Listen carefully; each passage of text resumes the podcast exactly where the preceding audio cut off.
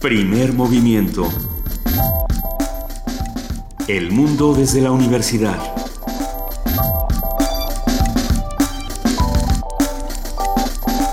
Muy buenos días, 7 de la mañana con 4 minutos de este primero de marzo de 2016. Estamos aquí en Radio UNAM, arrancando primer movimiento. Luisa Iglesias. Querido Benito Taibo, muy buenos días. Buenos días a todos los que nos están escuchando. Le damos la bienvenida a nuestra jefa de información, Juana Inés de ESA. Buenos días. ¿Cómo están? Buenos días. Estamos muy bien. Qué bueno. Ayer terminamos Parvadas de Papel en la Feria Internacional del Libro del Palacio de Minería.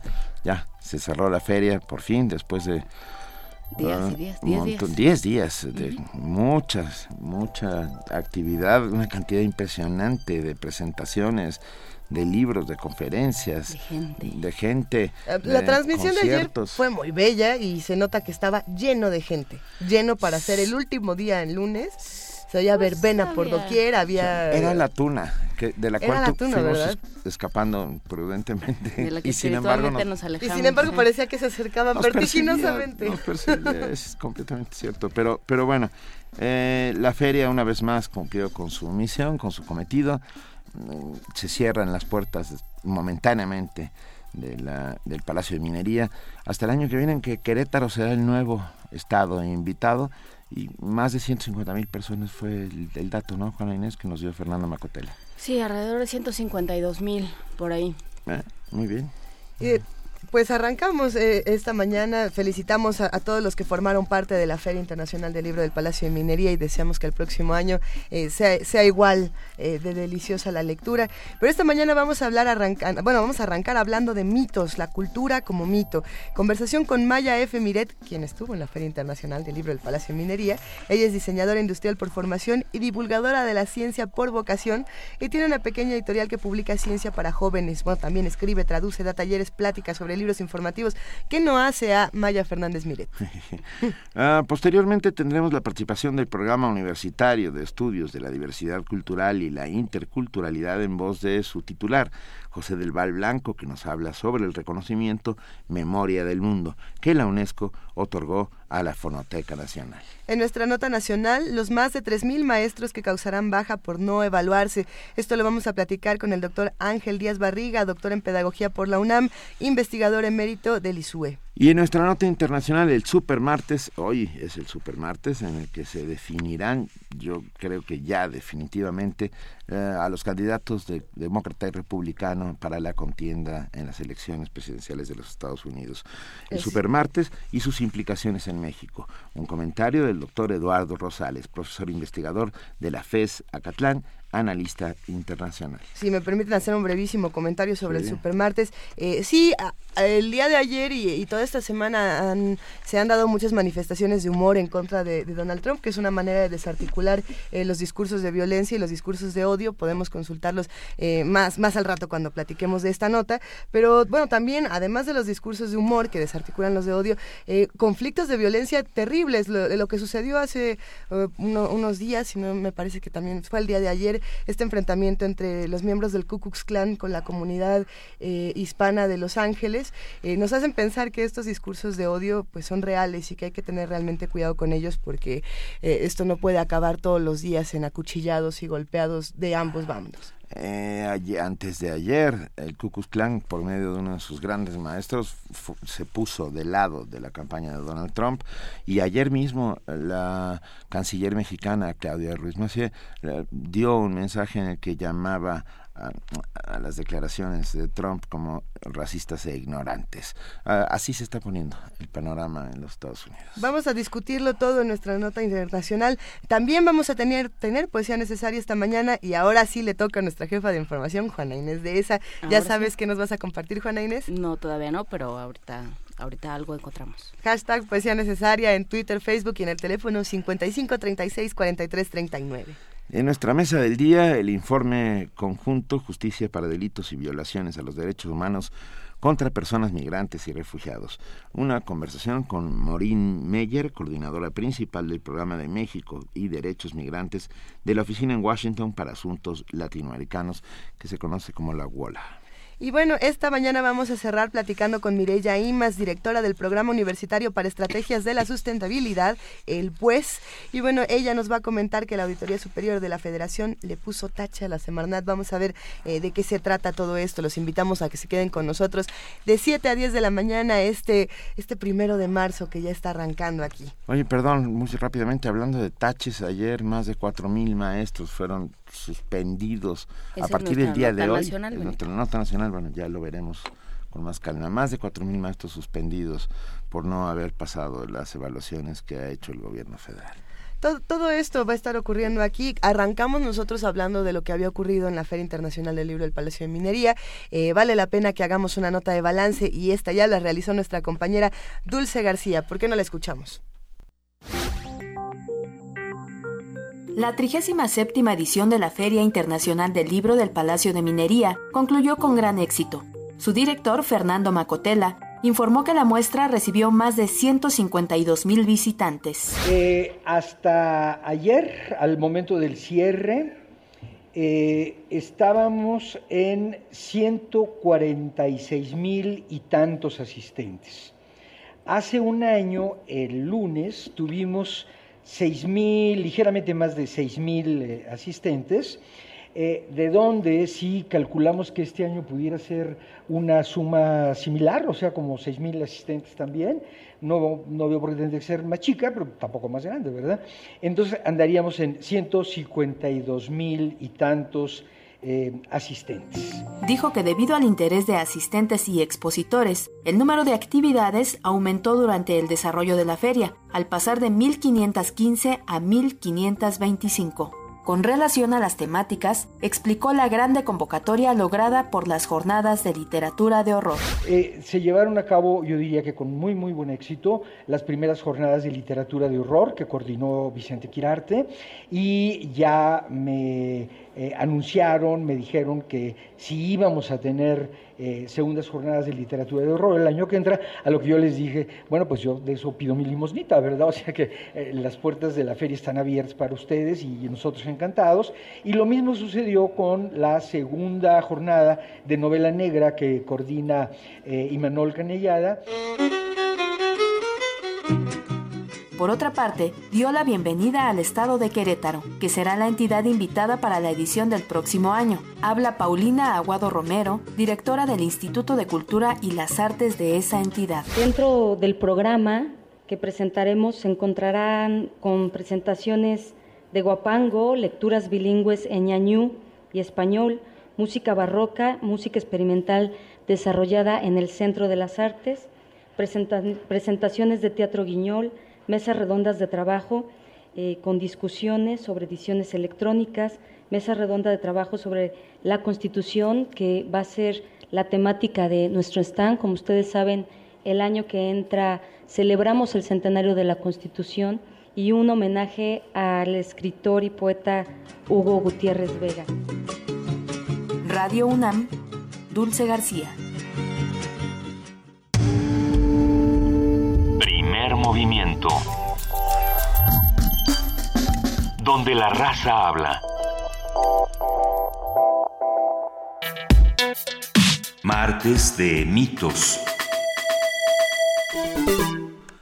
Son las 7 de la mañana con 13 minutos y vamos a arrancar hablando sobre cultura.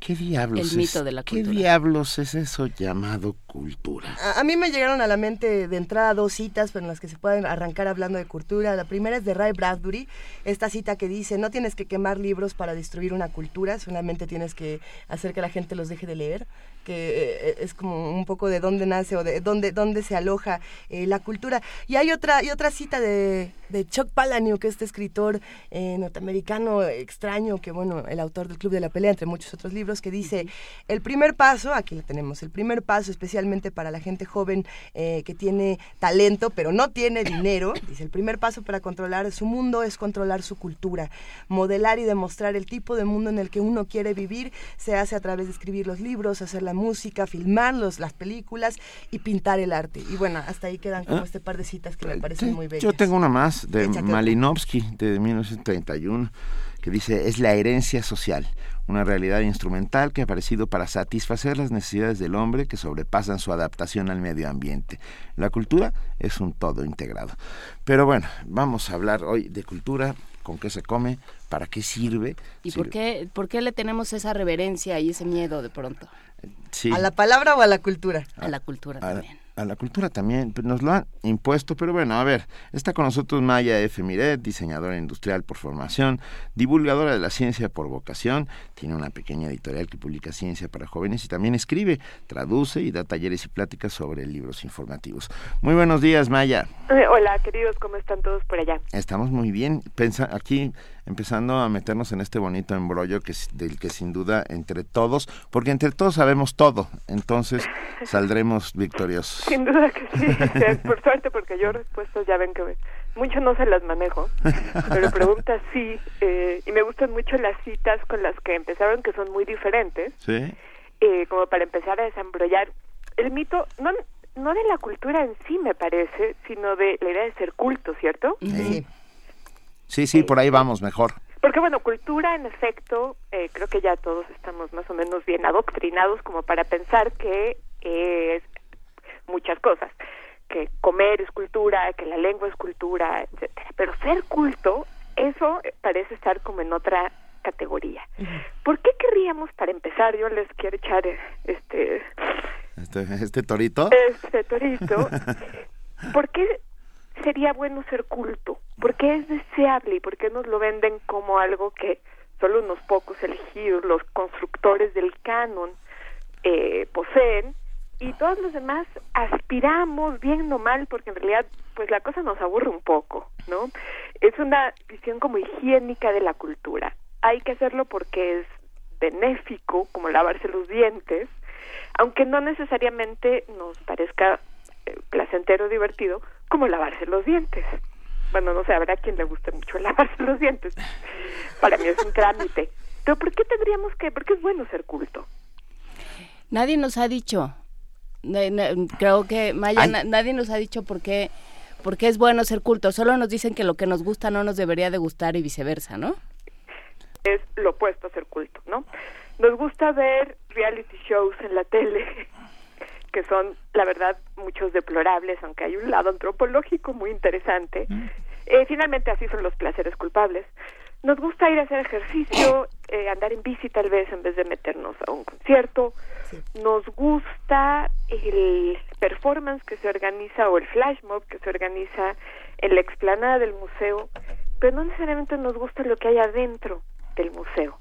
Y inevitablemente nos sentimos culpables porque no no tenemos acceso y si lo tenemos no necesariamente lo aprovechamos a la gran cultura, a los cánones literarios, a los cánones musicales que eh, se comercializan como em, la expresión suprema de la cultura y por lo tanto este, tendríamos todos que aspirar a eh, a disfrutar de ser usuarios de esa cultura, aunque al mismo tiempo sea excluyente, que es una de las paradojas, eh, pues que que ocurre en todas las formas del poder, ¿no?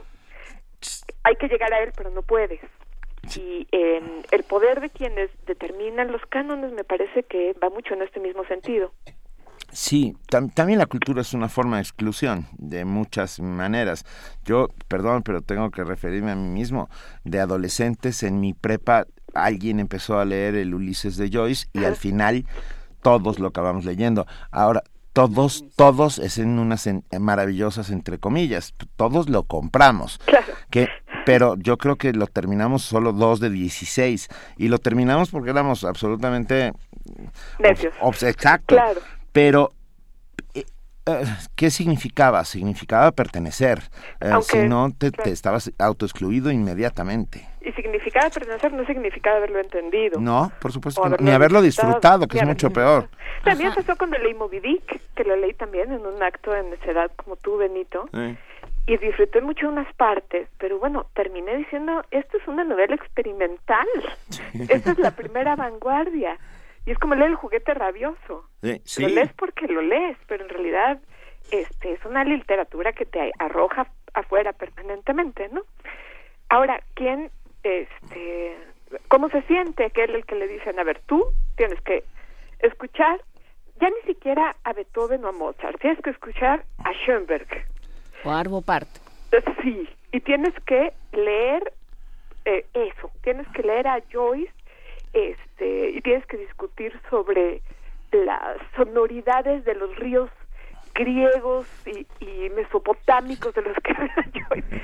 Y dices, pues no puedo, no lo disfruto, no le entro, pero sí me gusta este hacer parkour y sí me gusta otras formas musicales que surgen en la calle o que tienen que ver más con África que con el mainstream de Estados Unidos. ¿Qué pasa con esos jóvenes? Ahora, yo no sé si ustedes conocen y si no los insto eh, a que lo a que lo lean pronto. Hay un ensayo de Alessandro Barico que se llama Los bárbaros, que publicó en español Anagrama en donde eh, Barico hace una crítica al principio muy disfrazada como a la modernidad burguesa. Dice, bueno, es que vienen los bárbaros. Los bárbaros son los jóvenes a los que no les interesa nuestro canon, no les interesan nuestras formas de cultura, no les interesan nuestras inquietudes por eh, la profundidad o por la belleza o por el sacrificio. Ellos quieren que todo sea rápido, que todo sea fácil, que, que todo sea inmediato. Beben vinos fáciles, comen comida fácil, ¿no? Y ya lo leerán, espero, y si no, yo se lo recomiendo muchísimo en nuestro auditorio. Es un ensayo verdaderamente prodigioso eh, de un escritor que a mí me parece prodigioso como escritor de ficción y verdaderamente no tiene par como ensayista. Mira. Eh, y termino diciendo, bueno, este, estos bárbaros, esta nueva ola de bárbaros, éramos nosotros hace 40 años. Nosotros éramos los bárbaros y cada generación han sido los bárbaros de la que le antecede. Y para esto yo querría leerles un fragmento de una oda de Horacio, eh, que se, no, no tengo ahora la fecha en la que se escribió, pero fue hace muchísimo tiempo. Antes de nuestra era. Antes de nuestra era, en la que dice, un siglo pestilente, ¿qué nos corrompe? La edad de nuestros padres, peor que la de nuestros abuelos, nos dio el ser a nosotros, aún más perversos, que a la vez engendraremos una progenie más corrompida. Pues ya así hasta ahora. ¿Cómo estaremos nosotros si Horacio ya iba viendo venir que las cosas este, se iban para abajo? Pero en realidad se van para abajo. Pero eh, es que yo creo que el, el, en el en la idea misma de este mito de ser culto, como lo llamabas Maya, como lo precisabas, está la idea de unos pocos estamos aquí adentro. O sea, queremos que sean todos, teóricamente, pero en realidad nos hace muy felices que seamos poquitos. Claro. Hay esta idea como de, eh, hay de este carácter olímpico, de somos pocos, hay un esnovismo, ¿no? Solo nosotros hemos leído a tales y solo entre nosotros podemos discutir estas cosas, ¿no? Y sí, queremos que, querríamos que todo el mundo fuera así, pero lo queremos de una manera muy retórica. Claro, porque en realidad, eh, como dices, queremos pertenecer a un club de intelectuales que leamos, por ejemplo, a mí me parece un poco monstruoso que se hagan cánones, ¿no? digamos, listas de... Como Carl, Harold Bloom y su canon occidental. Como el de Harold Bloom y su canon occidental, precisamente, o el... Donde no está Cien años de soledad. Que no, bueno, este, pero pues sí está Dante, Cervantes, Dickens, Freud, Neruda, bueno, también al menos este, apareció Neruda. Eh, también Steiner a su manera ha hecho cánones. Eh, es increíble porque también hay, un, hay una serie, hubo un momento en el que salían dos o tres libros que se fueron bastante populares que se titularon algo así como las mil cosas que tienes que saber para ser culto, ¿no? Los mil libros que tienes que leer, o cien, o las mil citas que tienes que conocer. Eh, Barico diría, ahí vienen los bárbaros, los bárbaros que quieren tener un barnicito de, de cultura, ¿no? Una culturita, y que por lo demás es fácilmente accesible a través de Internet. Yo no sabía que Horacio había escrito esta oda, lo acabo de descubrir yo en Internet. Muy bien se me podría acusar de tener una cultura muy superficial porque no las he leído enteras. No, mientras lo decías, Maya, eh, lo buscamos precisamente y nos enteramos de que son las odas, la, número tres, en realidad, de Horacio. Así ah. es. Maravilloso Google, dirían por ahí. Este, pero por ejemplo, ahí entra. Está haciendo internet cultos instantáneos. justamente es lo que quería yo ah. preguntar porque recuerdo perfectamente la cita de Humberto Eco que acaba de fallecer, que decía que el internet le había dado voz a una legión de idiotas. Eh, ¿Por qué el conocimiento tendría que venir o no de un espacio en particular, Maya? Bueno, es interesante em, que lo digas. Volvamos a la pregunta de por qué hay que ser culto. Eh, yo querría poner sobre la mesa la pregunta de ¿y si sí? ¿Y si Internet fuera lo que nos permitiera a todos ser cultitos, ser medianamente cultos? ¿Qué pasaría?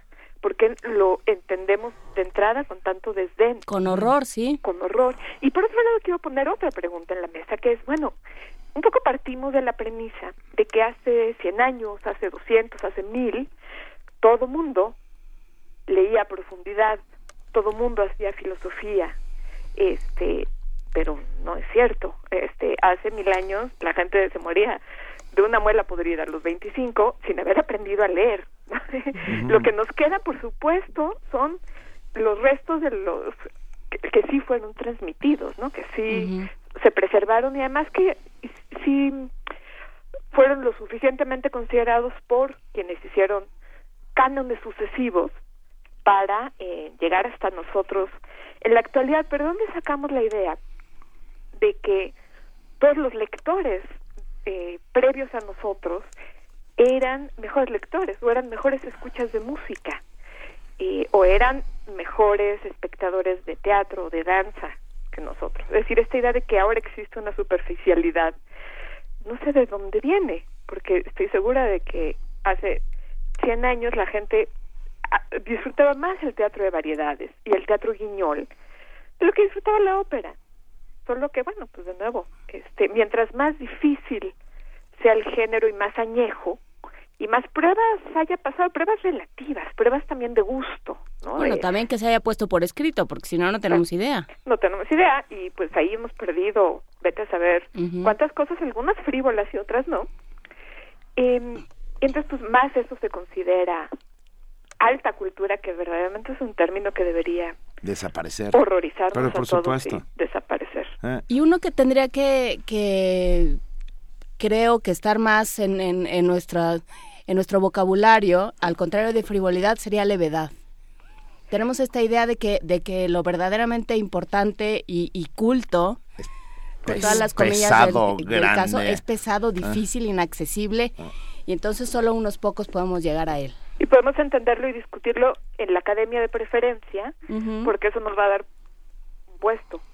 Este hay, hay una cosa un poco perversa en cómo la academia se ha apoderado de eh, ha, dictado qué es lo la alta cultura la cultura prestigiosa porque entonces cuando dices bueno esto es lo que tiene prestigio y yo lo leí cobras en fin digo no sé Maya, ¿qué pensando sobre? Yo, eh, perdón, encontré un libro precisamente eh, cuando, cuando decidimos hablar de este tema que, se, que lo escribe Dan Fox y se llama en inglés Pretentiousness, Why It Matters, que es como el otro lado, eh, es algo así como ¿por qué, por qué es importante ser pretencioso o por qué es pertinente ser pretencioso. Que es, igual, es ser igual de superficial pero en sentido eh, Contrario. precisamente, aquí tiene, tiene algunas eh, citas y tenía eh, una que me gustaría compartir contigo para ver qué es lo que piensas. Dice, el antiintelectualismo es esnovismo exactamente igual que la antipretensión. Es decir, el antiintelectual está ansioso de no ser catalogado como parte de una élite educada. Ese tipo de persona que se sospecha que utiliza las ideas y el lenguaje para mantener la posición del poder está, está poniendo en el mismo extremo, digamos, tanto a los pretenciosos como a los que critican a los pretenciosos me parece. ¿O, cómo, ves lo que dice Dan Fox? Yo creo que esta pelea entre intelectuales y entre intelectuales es histórica, ¿no? Eh, me parece que tiene mucho que ver con eh, las revoluciones sociales, ¿no? Es decir, si se entiende que hay una eh, un grupo de élite que es el que determina de manera muy parsimoniosa, muy solemne, qué es lo adecuado, una forma de romper con ellos es decir, pues no, ¿no? Este yo ni leo ni me interesa y es un poco el nihilismo que acusaba Nietzsche, ¿no? Es que los jóvenes nada les interesa, nada les parece sagrado.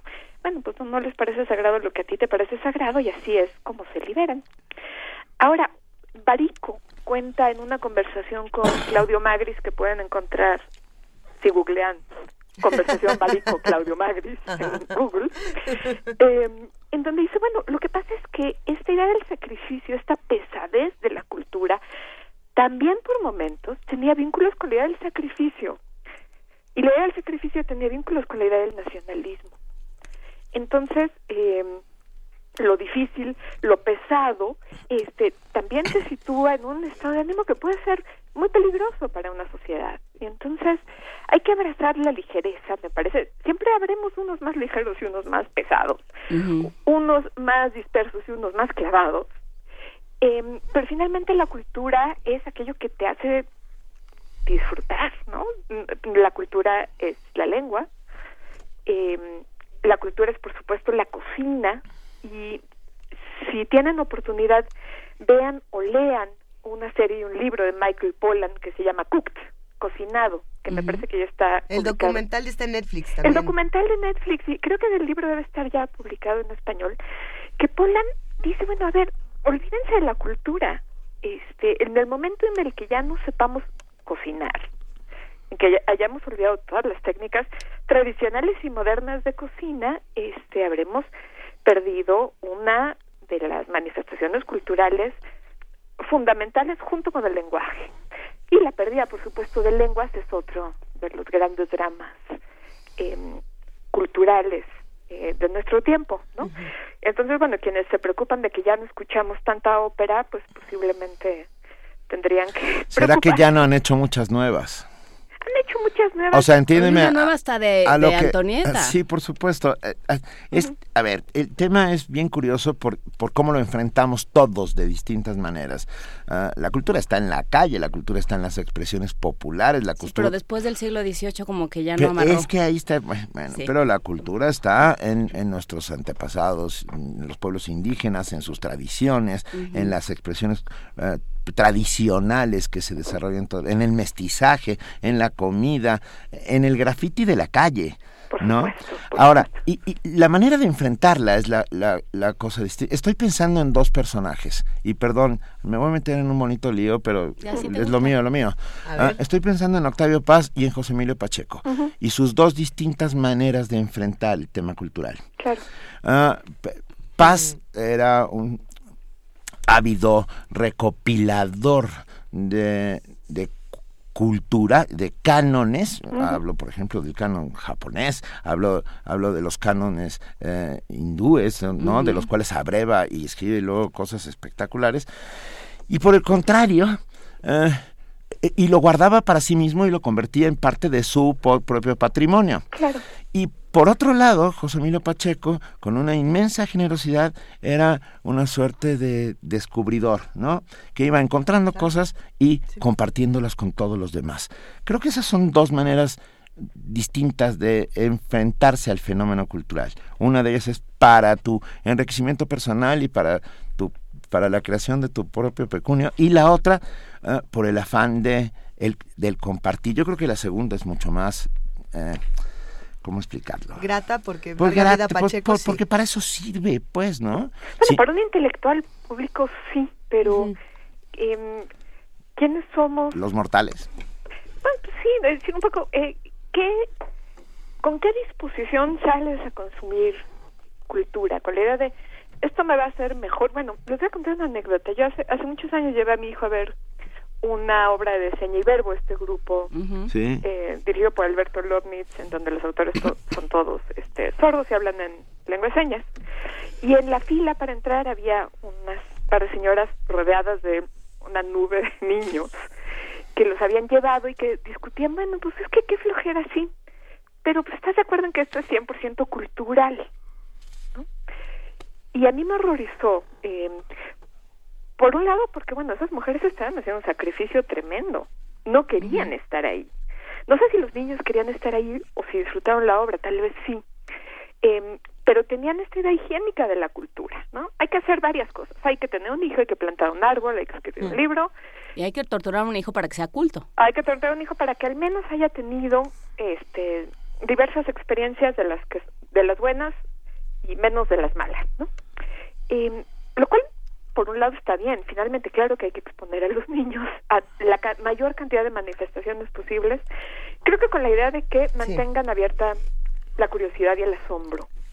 Acabas de decir dos palabras claves que tienen que ver con la cultura y que deberíamos guardar dentro de un bolsillito y sacarlas constantemente.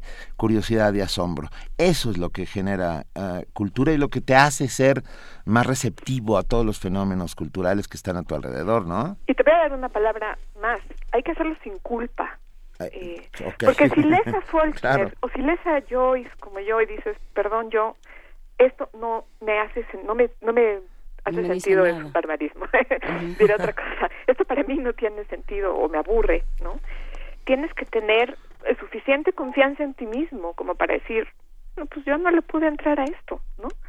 Pero sí le pude entrar a Hipócrates, que lo leí enterito, porque esto me significaba y me parecía relevante para mí, porque finalmente si la cultura sirve para ampliar y enriquecer tu visión del mundo, tiene que estar guiada por eh, tus intereses y por las cosas que a ti te enriquecen. Entonces tienes que entrar al museo porque claro que hay que eh, buscar sí. enfrentarte exponerte exponerte enfrentarte a todas las formas eh, dar las expresiones de esta cultura esta sociedad en la que vivimos no bonitas y feas por eso leemos el periódico eh, pero una vez que hayas hecho eso tienes que decir como decides qué te gusta comer y qué no y si no eres hijo de una madre judía como yo, pues no te da culpa que no te guste el hígado.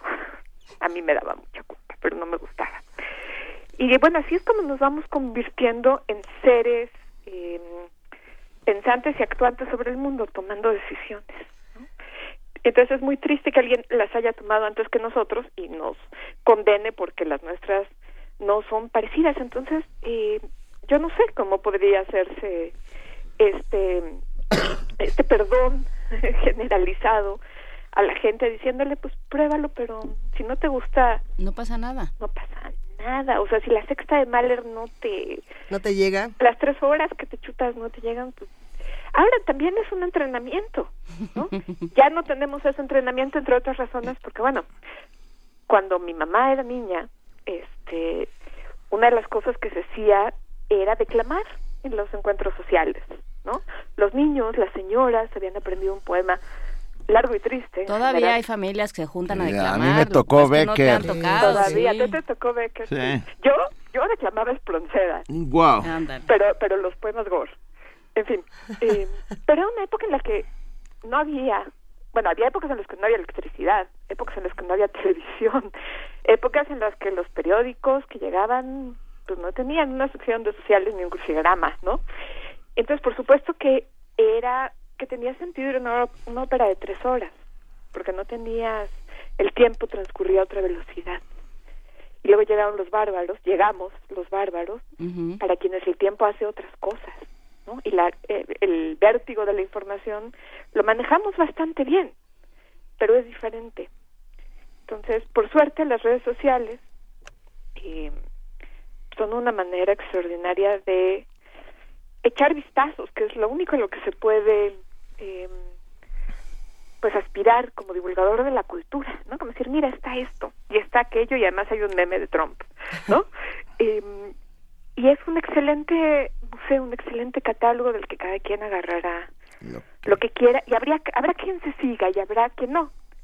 Y eso nos pasó a todos, todos nos seguimos en unas cosas y, y nos quedamos en otras, ¿no? Entonces, alguien tendría que perdonarnos y decir, bueno, está bien, ¿no? Este, y además, una cosa más muy importante, lo que tú haces es cultura, ¿no?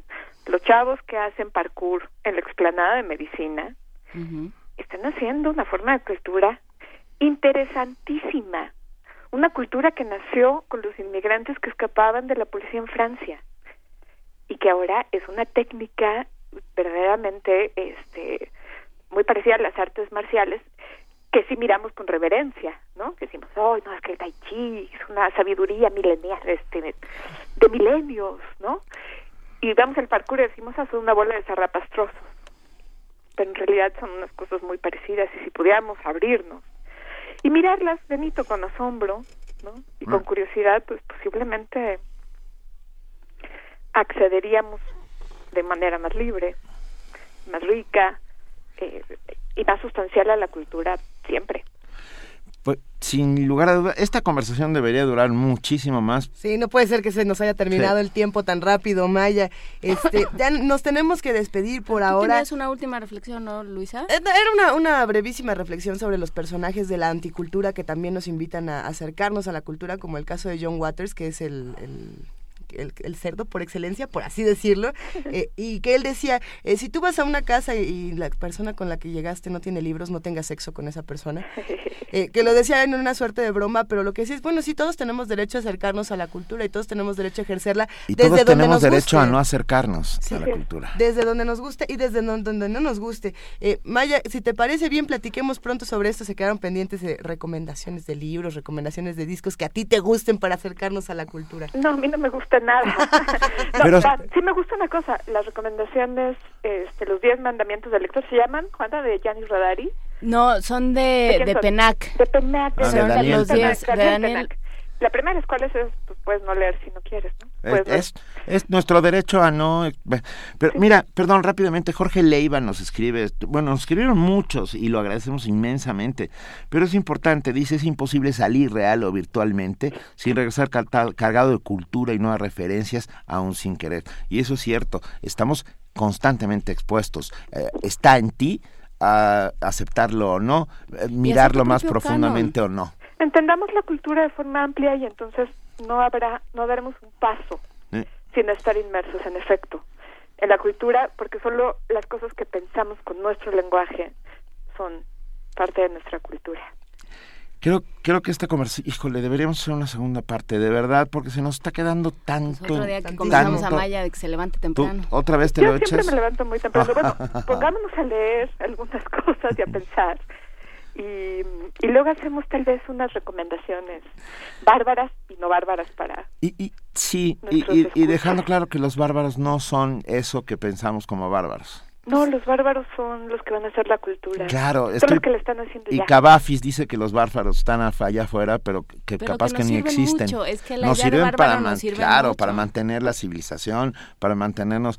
Pero bueno, perdón, Paco Barajas dice, de Germán de esa aprendí a escuchar Bronco y a Mahler sin tapujos. Es que, perdón, es, eso me parece importantísimo. Ah, poder escuchar las dos cosas sin tener culpa. La, la cultura sin culpa es muy importante. Muy importante, yo escucho todas las mañanas la estación de las rancheras. Y he aprendido sobre la vida como no les puedo contar, pero bueno. Maya, gracias por no escucharla esta mañana y platicar con nosotros un Gracias rato. a ustedes, les mando un beso muy grande. Igual, querida. Te queremos, Maya. Nos vamos ahora con música, vamos a escuchar La Playa. De Dave Peak.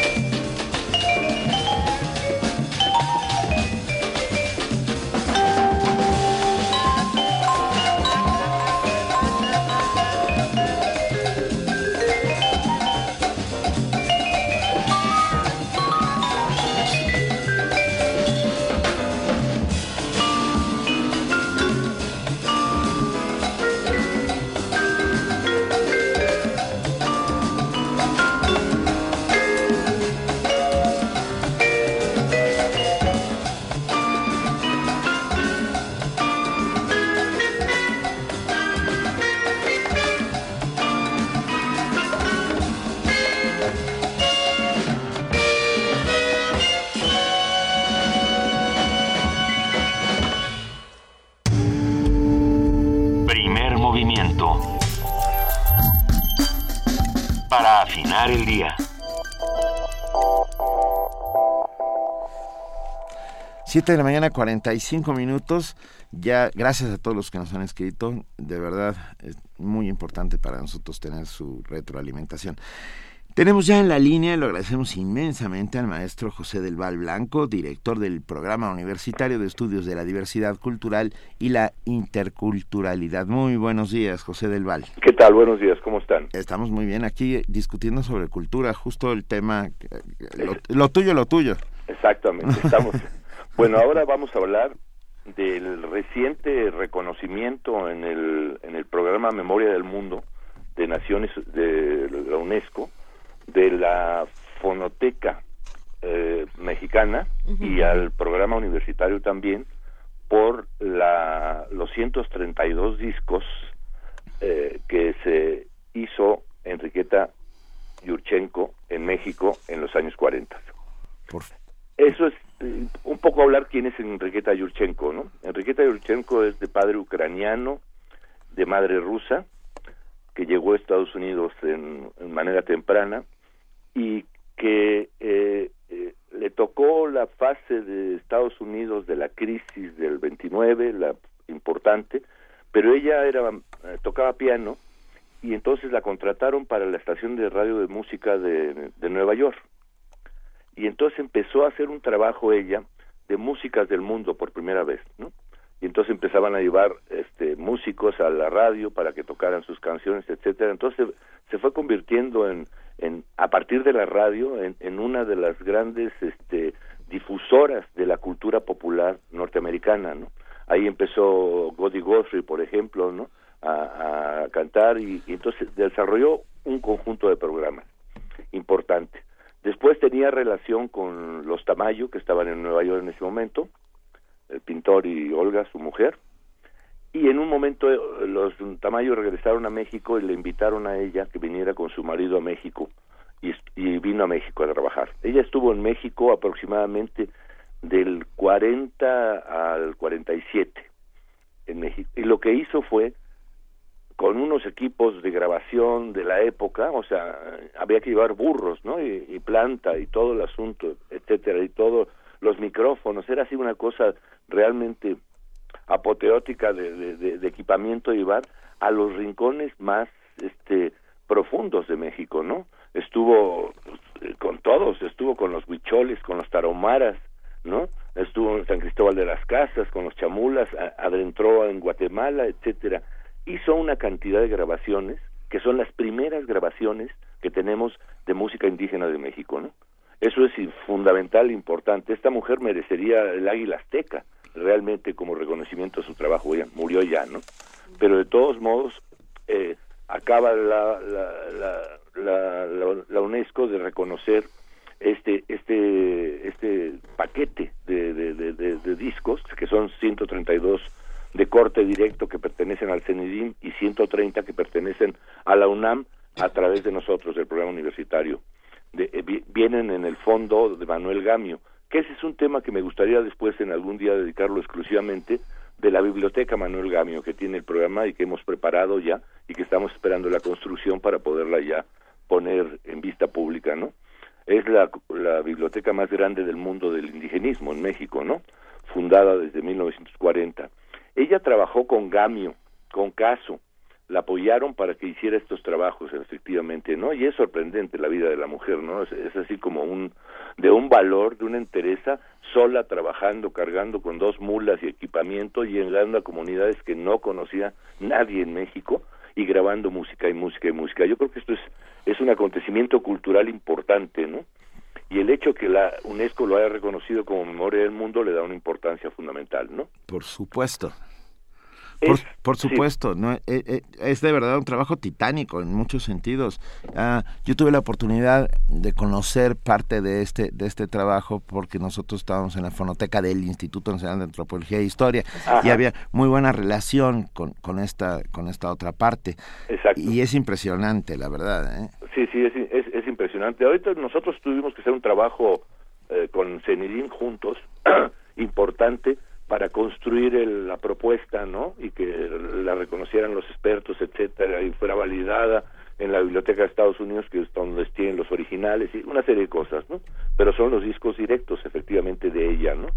Eh, y, y, es una mujer extraordinaria, un trabajo extraordinario. Además es clave, por ejemplo, para la difusión de la música popular y del blues en Estados Unidos, ¿no? Cuando uno ve la lista, o sea, tiene un libro muy bonito que se llama 80 años en el mundo, de ella, donde está su vida y va narrando con un detalle todo eh, delicioso, ¿no? Y es un México mm, eh, verdaderamente eh, peligroso y difícil en que ella se, se mueve, ¿no? Y nunca tuvo ningún caso así de circunstancia muy incómoda, efectivamente. Y pudo hablar, por ejemplo, con, con los seris, que eso es difícil, que cualquier antropólogo hable con los seris, ¿no? Pues ella estuvo con los seris, viviendo con ellos un tiempo, ¿no? Y hay un dato que ella se menciona y es importante y dice que la música de, de los sentimientos, de las emociones, siempre es música de mujeres, en todas las comunidades. y es, eso es importante, ¿no? O sea, que está fundamentada la música en los sentimientos y emociones de las mujeres, ¿no? Es, y ella tiene las grabaciones y muchas son mujeres, evidentemente, ¿no? que además tenía que eh, sacar a los hombres, quitarlos fuera, que no las vieran para que ellas pudieran cantar y cantar en su lengua, ¿no? Y sus y sus y sus este una riqueza eh, enorme cultural no la que esta mujer este conservó y le dejó a México no es, es, impresionante a mí me parece. Un personaje de que merecería el águila azteca no a la que se los dan no cosas así. José del Val, ¿y todos podemos acercarnos a este trabajo? Sí, definitivamente ya es, es público, a partir de, puedes ir y consultarlo, ¿no? Eh, en los, donde estuvo, ¿no? Así con, por ejemplo, con los huicholes, con los coras, pero bueno, cuando fue con los huicholes, tardaba cuatro días en llegar, ¿no? A, las comunidades, ¿no? Y, tenía que dormir al aire libre y comer lo que podía, en fin, es, es, es verdaderamente interesante el trabajo de esta mujer. Una mujer singular y además en Estados Unidos también, ¿no? Fue la primera que, que abrió el espacio, tuvo problemas hasta con la guardia, que era el alcalde de Nueva York en ese momento, porque metía música que, que, que, que le llamaba al alcalde a la estación de radio a decir que esa música no le gusta a la gente, etcétera, etcétera, y la querían correr y cosas por el estilo, ¿no? es un personaje. No, mi importancia es la radio como el elemento clave, ¿no? Para difundir, ¿no? Y guardar, porque lo que hacía era grabar también todo lo, lo que salían. Los invitaba a conciertos, daban los conciertos y los grababan acaba de llegar un mensaje, eh, José Manuel, que de Magdalena Barba, que dice un gran saludo y felicitación por el programa. Tuve la fortuna de traducir a Julieta Gurchenko. Ah, pues. me, da gusto que el señor Del Val hable de ella. El libro se llama 80 años alrededor del mundo. mundo exactamente. Es, Magdalena Barba, un abrazo de todos los que aquí No, además si fue traductor es importante, ¿eh? Sí, por supuesto. Además es un libro muy, muy bien hecho, muy bonito, trae las cartas, por ejemplo, que Gamio le escribía, etcétera, etcétera, que todo mundo las trataba, y estaban relacionada con el medio cultural norteamericano de los 30, 40, pero a todos, ¿no? O sea, es el primer concierto de Barenboim en una radio, ella lo, lo lleva, ¿no? y, habla de uno y de otro y de los pintores y es así como de una densidad cultural la mujer impresionante y el hecho que haya pasado una parte muy importante de su vida en México haciendo este trabajo me parece a mí eh, eh extraordinario, ¿no? Mucho antes que los antropólogos, ¿eh? Bueno, pues, bueno, sí, y eso significa mucho. Significa bastante. José Manuel del José del Val Blanco, eh, director del Programa Universitario de Estudios de la Diversidad Cultural y la Interculturalidad, celebramos contigo la memoria del mundo sin lugar a dudas. Exactamente, así está, es contentos y la universidad lo tiene ya para el consumo popular, para que todo el mundo le entre. Eh, acerquémonos todos a esos materiales. Muchísimas gracias, de verdad, José gracias Blanco. ¿eh? Un abrazo. Un abrazo. Un abrazo. Chao. Y ah, tenemos un regalo. A ver. Sí, el PUIC, que es el programa universitario de, interculturalidad. Vía Juan Mario Pérez, amigo y, y radioescucha y que hace comunidad todos los días con nosotros, nos envió esta postal sonora de agua elevada por una noria de río. Ah, la grabó en Hostil, autor del libro y el CD Las Norias en México. Vean, qué bonito. Esto Que- es que está de este editado, año. Que está Eh, editado por el PUIC. Por el PUIC, la UNAM, esto es de 2016 y esperemos que lo disfruten. Muchísimas gracias, Juan Mario Pérez.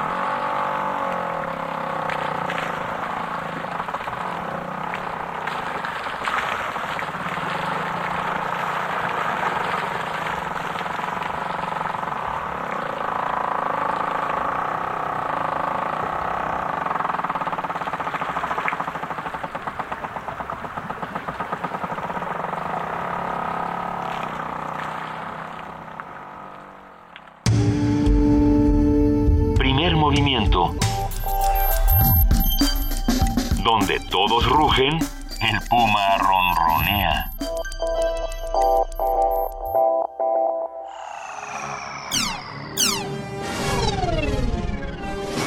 Para este año, tú esperabas patinetas flotantes, tenis autoajustables y autos voladores en el mercado.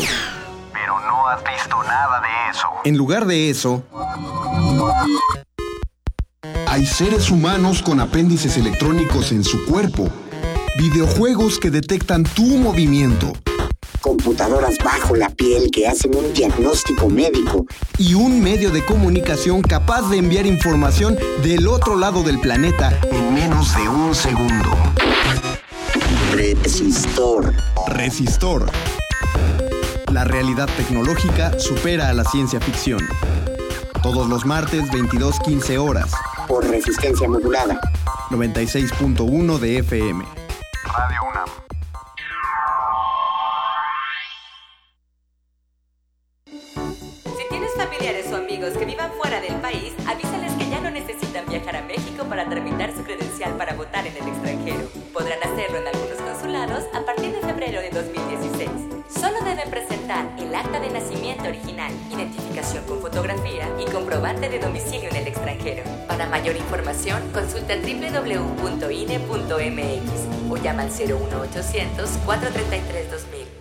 Instituto Nacional Electoral, INE. Él morirá. ¿Qué he hecho? Por Dios, no te me mueras. Percibo también su aliento, el olor de su sexo.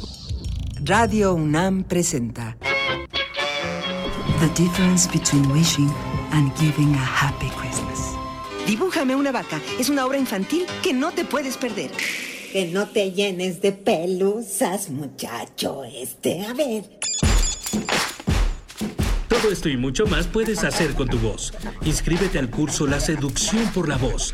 Introducción a la locución y a la actuación radiofónica que imparte Tessa Uribe. Nueve sesiones, martes y jueves de 15 a 18 horas. Iniciamos el 12 de abril. Informes al 56 23 32 71 y 72. Aquí en Radio Nam. No sé qué tiene tu voz que fascina.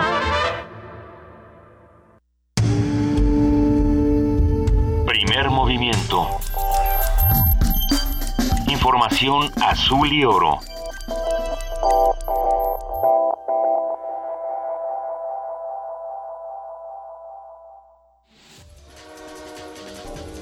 Corte informativo Buenos días, tenemos más información.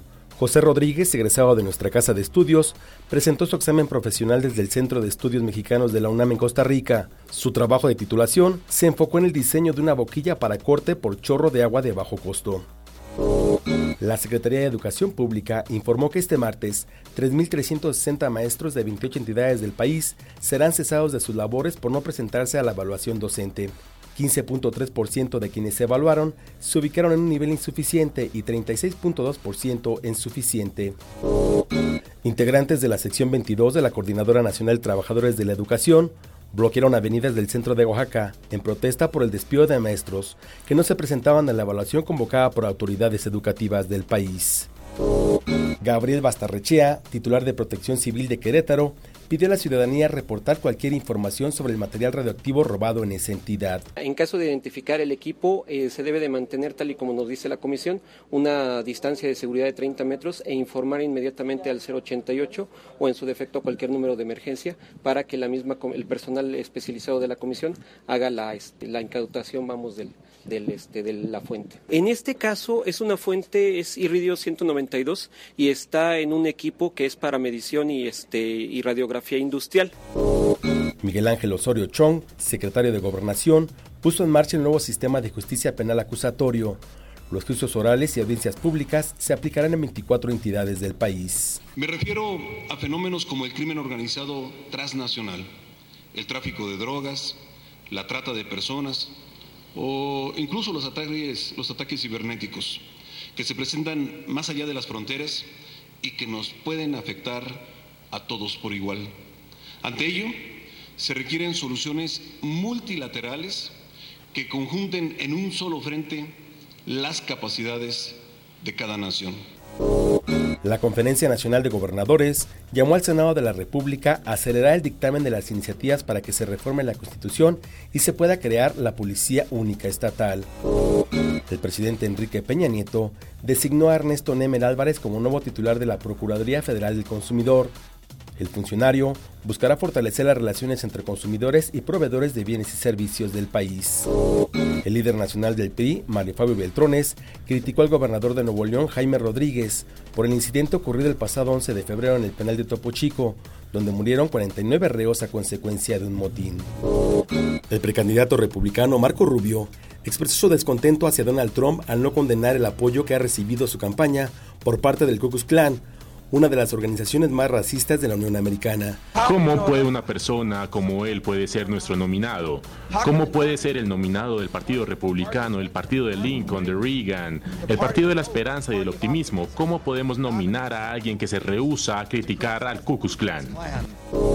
Hasta aquí el reporte, en una hora más información. Primer movimiento donde la raza habla. Son las 8 de la mañana con 3 minutos. Gracias a todos los que nos escriben. Les recordamos que estamos en arroba P Movimiento, en diagonal Primer Movimiento UNAMI, en el teléfono 55 36 43 39.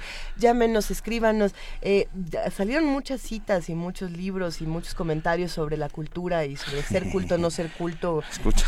A ver, ¿qué nos escriben por eh, R. Guillermo nos dice, en lugar de estar correteando a sus invitados, mi primer movimiento debería aumentar su horario al menos dos o tres horas. Gracias. R. Guillermo, de nada, no, eso no va a suceder, amablemente, tres horas tenemos pero, pero, todos los días, pero no, no fue cortado, estuvo bastante tranquilo. Por el contrario, esta es una invitación a que los que disfrutaron la plática que tuvimos con Maya F. Miret se acerquen al trabajo que ella está realizando, eh, tanto en la UNAM como en otros espacios, o todo, todo lo que ella hace por la cultura precisamente. Yo creo, yo creo que estuvo bueno y esperemos que haya muchas pláticas más. De Guillén y Villoro nos dice, hablemos de cultura culposa, algún día lo haremos, sin lugar a dudas. Los libros que nos dio pena leer o que nos da pena que nos encanten. Rafael, Rafael Chávez Rivera dice, insisto, sin definición esta discusión es medio vacua. ¿Es más culto quien conoce a Mozart que quien conoce a Gauss? Pues mira, yo no conozco a Gauss. Uh, y sin pero en realidad la, la conversación No, era alrededor ah, del claro. concepto y era más... eh, Pero no había discusión no sobre quién era más culto, ¿eh? No íbamos a llegar, no íbamos a llegar a nada, pues el chiste era pelotear un poco. Era, era pelotear y descubrir, que creo que lo hicimos entre todos, que la cultura está alrededor nuestro. Es como diría Heidegger, de la moda lo que te acomoda, básicamente. ¿No? Exacto. ¿No lo diría Heidegger con Sí. esas palabras en No, nuestro tiempo? casi- en nuestro tiempo lo, Lo que diría pasa es que Heidegger. acomoda en, en alemán es un poco más complicado. Es, es- sí, es un verbo de- de- que se declina muy de Es- manera muy complicada. Es Eh, como diría Foucault, no controles mis sentidos, no controles mis... Es, es más, más o menos así es este asunto. Más o menos así. Ah, muchas gracias de verdad a todos, Edgar Chávez García, Manuel Defis, Oscar Pellicer, Paco Barajas, si evalúan al gobierno, CC, Eduardo Lima Águila, Y hablando ah, de si evalúan al gobierno. Pablo Mercadier, eh, Belleza Mexicana, Javier Ramírez Amaro, Gustavo va a Martín, Rafa Olmedo, ¿me sigo? Black Blossom, Jorge Leiva, Oscar Zamora. De, muchas gracias de verdad a todos. La cultura me da libertad, dice R. Sugasagoitia Herranz. Eh, La cultura y el conocimiento nos dará libertad, por eso hacemos este trabajo todos los días, para que entre todos con- construyamos este conocimiento. Por eso, ¿qué les parece si vamos a nuestra nota nacional y seguimos platicando? Nota Nacional. El secretario de Educación, Aurelio Nuño, anunció que 3.360 maestros que no se presentaron a ninguna de las fases de la evaluación de desempeño docente serán despedidos a partir de este primero de marzo, o sea, hoy. El titular de la Secretaría de Educación Pública aseguró que el 48.5% de los maestros y directores que presentaron la evaluación de desempeño se ubicaron en el rango de excelente, destacado y bueno, mientras que el 15.3% está en nivel insuficiente. En total, detalló, se evaluaron 134.140 maestros, que representan el 90% de los 150.134 pre- programados. En contraste al despido de los profesores que no se presentaron, los que obtuvieron el nivel destacado recibirán un aumento de 35% para el caso de educación básica y 24% para el de media superior, retroactivo al 16 de febrero y que se pagará en la segunda quincena de mayo. Para brindarnos un análisis sobre estas disposiciones de la SEP, esta mañana vamos a platicar con Ángel Díaz Barriga. Él es doctor en Pedagogía por la UNAM, investigador emérito del Instituto de Investigaciones sobre la Universidad y la Educación de la UNAM. Ángel Díaz Barriga, muy buenos días, ¿cómo estás? Eh, buenos días, Luisa Benito y Juana Inés. Un mucho- saludo a ustedes y al auditorio. Muchas gracias por acompañarnos. A ver, ¿qué nos dice esta decisión de la SEP? ¿Es adecuada eh, despedir a, a 3.400 maestros en un país donde nos hacen falta? Este, yo creo que se puede analizar desde varios puntos de vista. Eh, pienso que esta decisión, si una persona obtuvo la plaza antes de que se estableciera esta legislación, pues este va contra la ley del trabajo. O sea, pero eso sería como la parte legal, ¿no? Este, pero por otra parte, este, yo pienso que aquí México estableció un modelo de medición, calificación, que yo lo llamaría palo zanahoria. Y es muy claro, o sea, al eh, 7 por, sí, 8% de maestros les va a dar el 35% de aumento. Este, y 3.600 serán despedidos. Nos dicen que aplicaron la evaluación en espacio, o sea, que decidieron, eligieron al azar maestros, eso es muy dudoso, pero en fin, por lo menos no se puede comprobar que haya sido al azar, este, en poblaciones que tuvieran más de 100.000 habitantes. Pero hay maestros que nos reportaron en las redes sociales que tuvieron que trasladarse hasta ocho horas para este presentar este el examen. Además de los problemas propios este del momento del examen. Hay maestros que en sus redes sociales también escribieron este nos dicen que subamos las evidencias a internet y en nuestras escuelas que están en ambiente rural no hay internet. O sea este ah, yo pienso que una cosa es el discurso que nos están dando y otra cosa fue la realidad pienso que la autoridad educativa está minusvalorando lo que llama pequeños errores en este en el proceso de evaluación. Pequeños errores que lo que a mí me llama mucho la atención es dice pero los estamos consultando con la OCDE y con la UNESCO. México en México habemos más de 50 especialistas en evaluación que algún día nos gustaría que también nos dieran la, la oportunidad de analizar lo que están haciendo y lo voy a decir por una razón por ejemplo, un maestro de matemáticas le puede decir a sus alumnos en clase el examen final vale el 20%, los tres parciales valen el 35%, las tareas valen el 30% y los trabajos revisados en su cuaderno es el 15%. E- es- así construye el maestro su 100% de calificación aplicando una regla de tres. Aquí la autoridad educativa ha aplicado también una regla de tres. Lo que pasa es que la ha aplicado con un modelo psicométrico. Y entonces nos dice, por ejemplo, para educación primaria, que se trabajaron en función de cinco etapas o cinco componentes, yo diría. Eh, un primer componente es el reporte del director. Mi pregunta es, ¿calificaron el reporte del director? O sea, le pusieron un puntaje. Yo quisiera saber. Dicen que el puntaje máximo son este 1600 puntos. De 1600 puntos, ¿cuántos puntos tuvo el reporte del director? Dicen que se- lo segundo fue las evidencias, que en el fondo es les pidieron que subieran los trabajos del mejor alumno y el peor alumno. Qué lenguaje tan malo desde el punto de vista pedagógico para este eh, esto que llamaron evidencias. Tercero, el examen estandarizado, que todo el mundo sabe cómo es un examen. Cuarto, una planeación didáctica argumentada, pero esta planeación se elaboró ante una computadora el día del examen sin que los maestros pudieran consultar el plan de estudios, el programa, los materiales que habitualmente los maestros este eh, consultamos, o sea, cuando alguien prepara una clase, la prepara con materiales a su lado, no, no la prepara de memoria. Y para los profesores de inglés, este, el examen de inglés.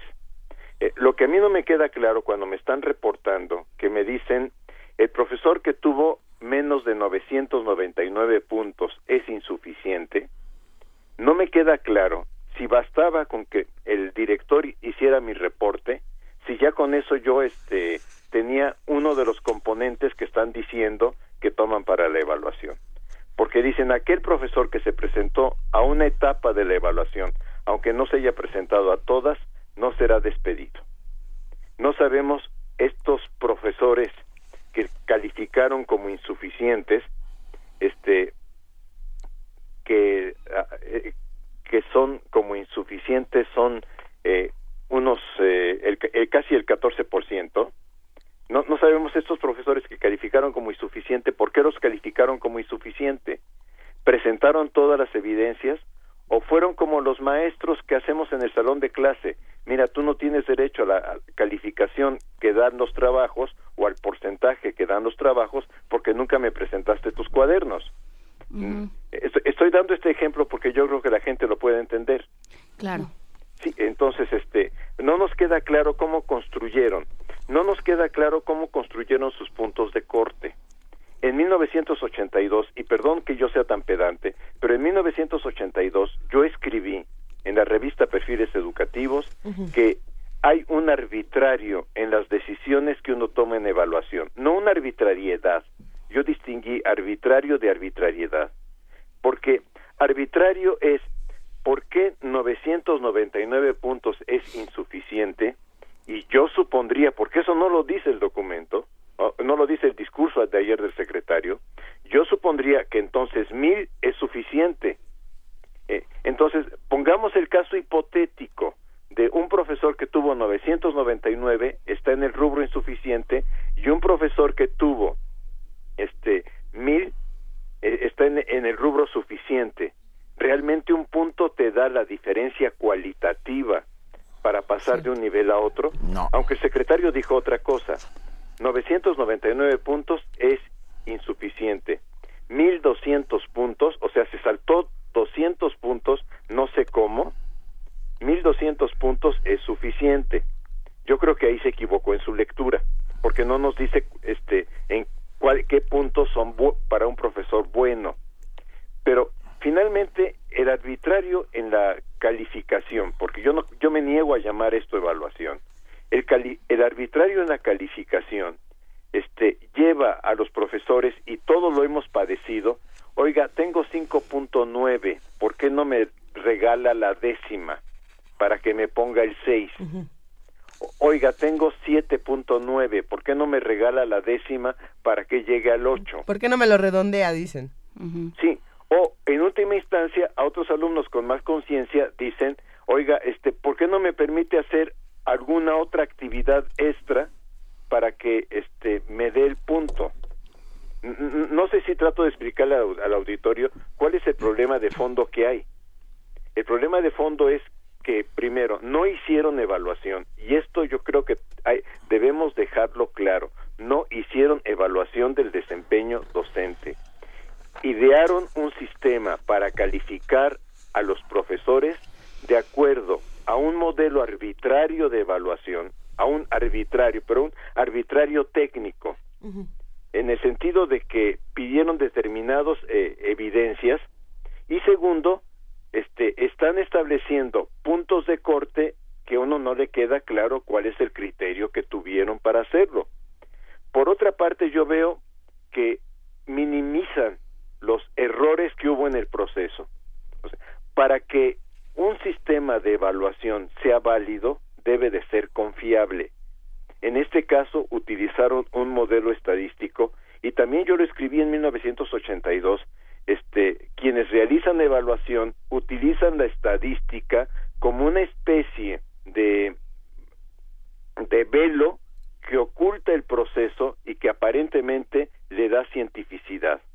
Pero resulta que aún metiéndome en la estructura estadística, lo que ellos hicieron fue utilizar un modelo psicométrico de estadista para, estadística paramétrica, estadística de cantidades, por ejemplo, contestó bien la pregunta 12 o la pregunta 25, cuántas preguntas contestó bien del examen que, está- que estaba conformado por ciento veintitantos reactivos, cuántas contestó bien, o sea, ahí yo puedo ut- utilizar la estadística paramétrica, pero tengo que utilizar modelos estadísticos no paramétricos para cosas cualitativas.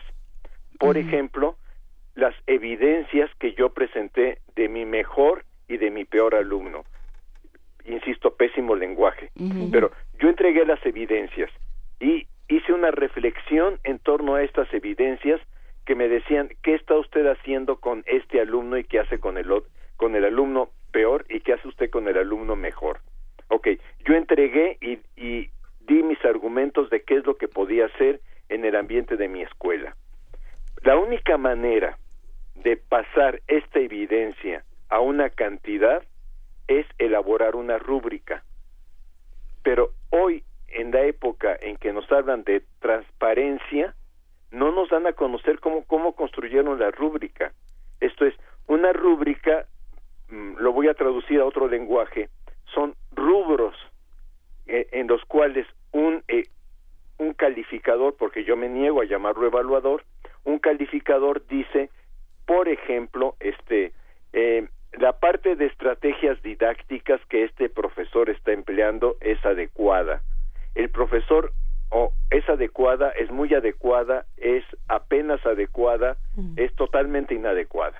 Esto sería como un, uno de los rubros de la rúbrica, porque entonces sí yo puedo asignarle cuatro a es adecuada, tres a es poco adecuada, este o no es adecuada ponerle cero y a partir de ahí convertir la rúbrica en una cantidad y pasarla a, a este por un sistema no paramétrico a que sea equivalente a los 126 o 128 reactivos que hubo en el examen. Pero resulta que el INE, que nadie nos da a conocer, porque aquí todo el mundo se ha lavado las manos en la parte técnica. O sea, me refiero a la parte técnica de lo que están llamando evaluación. Todo el mundo se lava las manos. Ayer la eh, presidenta del INE dijo, al INE le toca dar directrices, eh, el INE da lineamientos, pero el INE no elabora instrumentos. Sin embargo, el INE este, delineó este sistema de evaluación con estas cuatro o cinco etapas. O sea, no puede, no, no puede ignorarlo. Luego, este, el secretario dice, reconocemos que hubo errores, reconocemos que hubo algunos problemas que tenemos que resolver, que tenemos que eh, evitar en la siguiente evaluación. Eh, es de veras es como si yo les dijera a mis alumnos, miren, este, los estoy calificando y no sé, el 14% de ustedes está reprobando, pero yo les prometo que voy a seguir estudiando evaluación para mejorar mi sistema de trabajo con ustedes. Entonces, este, los alumnos fácilmente podrían pedir una revisión de examen, este, utilizando el lenguaje de la UNAM. Entonces, este, a- aquí de alguna manera no se les da a los docentes la oportun- la oportunidad de decir, yo quiero que se revise mi caso, que venga otra persona a ver si como fue calificado, este, fue calificado de la manera adecuada. Este, y de alguna manera, la, eh, al yo decir que la parte técnica se mm, minusvalora, este, sabemos que este examen, el examen estandarizado, tiene que cumplir determinadas reglas estadísticas, tiene que lograr determinados valores estadísticos. Voy a decir algo, por ejemplo, el examen discrimina entre los buenos alumnos y los malos alumnos, este lenguaje sí lo utilizan los estadísticos, el examen discrimina, ¿qué significa? Que la pregunta uno eh, la contestan mejor los buenos, los que tienen más alto puntaje, que los que tienen más bajo puntaje, porque si una pregunta, voy a decir un invento, la 25, la contestan mejor los alumnos que tienen puntaje menor, significa que no discrimina. El otro valor estadístico que la, que, la, que la prueba tiene que tener es cuál es su índice de dificultad. Y esa es una trampa estadística, porque yo puedo hacer una prueba con un índice de dificultad muy alto, muy mediano o muy bajo. ¿Qué es índice de dificultad? Eh, si yo tomo una población de 100, ¿cuántos de estos 100 me contestaron bien la primera pregunta? Si 80 me contestan bien la primera pregunta, el índice de dificultad de esta pregunta es del 20%. Es muy fácil. Pero si es al revés, si la pregunta 2 solo me la contesta el 20% de los que presentaron el examen, entonces su índice de dificultad es muy alto, es del 80%. La probabilidad de que una vez que yo aplique el examen no lo respondan, eh, va a ser muy alta, va a ser del 80%. Nunca nos dicen cómo construyeron, eh, eh, cómo calibraron la prueba estadística que se aplicó a los maestros. Entonces, yo lo que digo es que la SEP tendría que tener más humildad y decir, este, cometimos errores, errores técnicos que pueden dañar este procedimiento y que por, por lo tanto quizá lo que estamos argumentando ahorita o lo que estamos festejando ahorita, que es que tenemos ya una evaluación del profesor, yo digo una calificación del profesor, que no necesariamente habla de su desempeño docente, este eh, tendría que decir no podemos inferir los resultados que estamos infiriendo y por lo tanto vamos a suspender el ejercicio hasta que no efectivamente tengamos un modelo adecuado para evaluar el desempeño docente. Doc- doctor Díaz Barriga, yo, a ver, surgen un montón de preguntas al respecto de este, de este tema. ¿Conocemos el examen? Quiero decir, eh, ¿usted ha visto las preguntas que se hacen en este examen? E- Este es otro otro problema que tiene eh, es- es- las prácticas de evaluación en México, exceptuando lo que hicieron con la educación primaria que también fue un desastre. Este, el examen pa- parece que en toda esta etapa de lo que de que se inicia el proceso de evaluación hasta la fecha, eh, el examen y los instrumentos con los que califican fueran secretos de la CIA. Sí, o sea, este no ni, ni siquiera nos dan a, a conocer este bueno, el, la pregunta tipo es esta. Este solamente pueden tener acceso a algunos ejercicios para resolver el examen a- aquellos maestros a los que les dan clave para presentar el examen. Este conozco indirectamente porque a través de redes sociales, a través de mi Facebook, le he pedido a los maestros que me hagan conocer algunas de las preguntas con las que se está trabajando. Evidentemente no me permite dar una opinión técnica del examen porque lo que conozco son las preguntas que los maestros han ido este guardando. En una escuela normal fueron muy este muy ingeniosos, yo diría, los estudiantes, no voy a decir el nombre, pero en una escuela normal fueron muy ingeniosos los estudiantes y fueron haciendo capturas de pantalla. Este, y lograron reconstruir alguna parte del examen.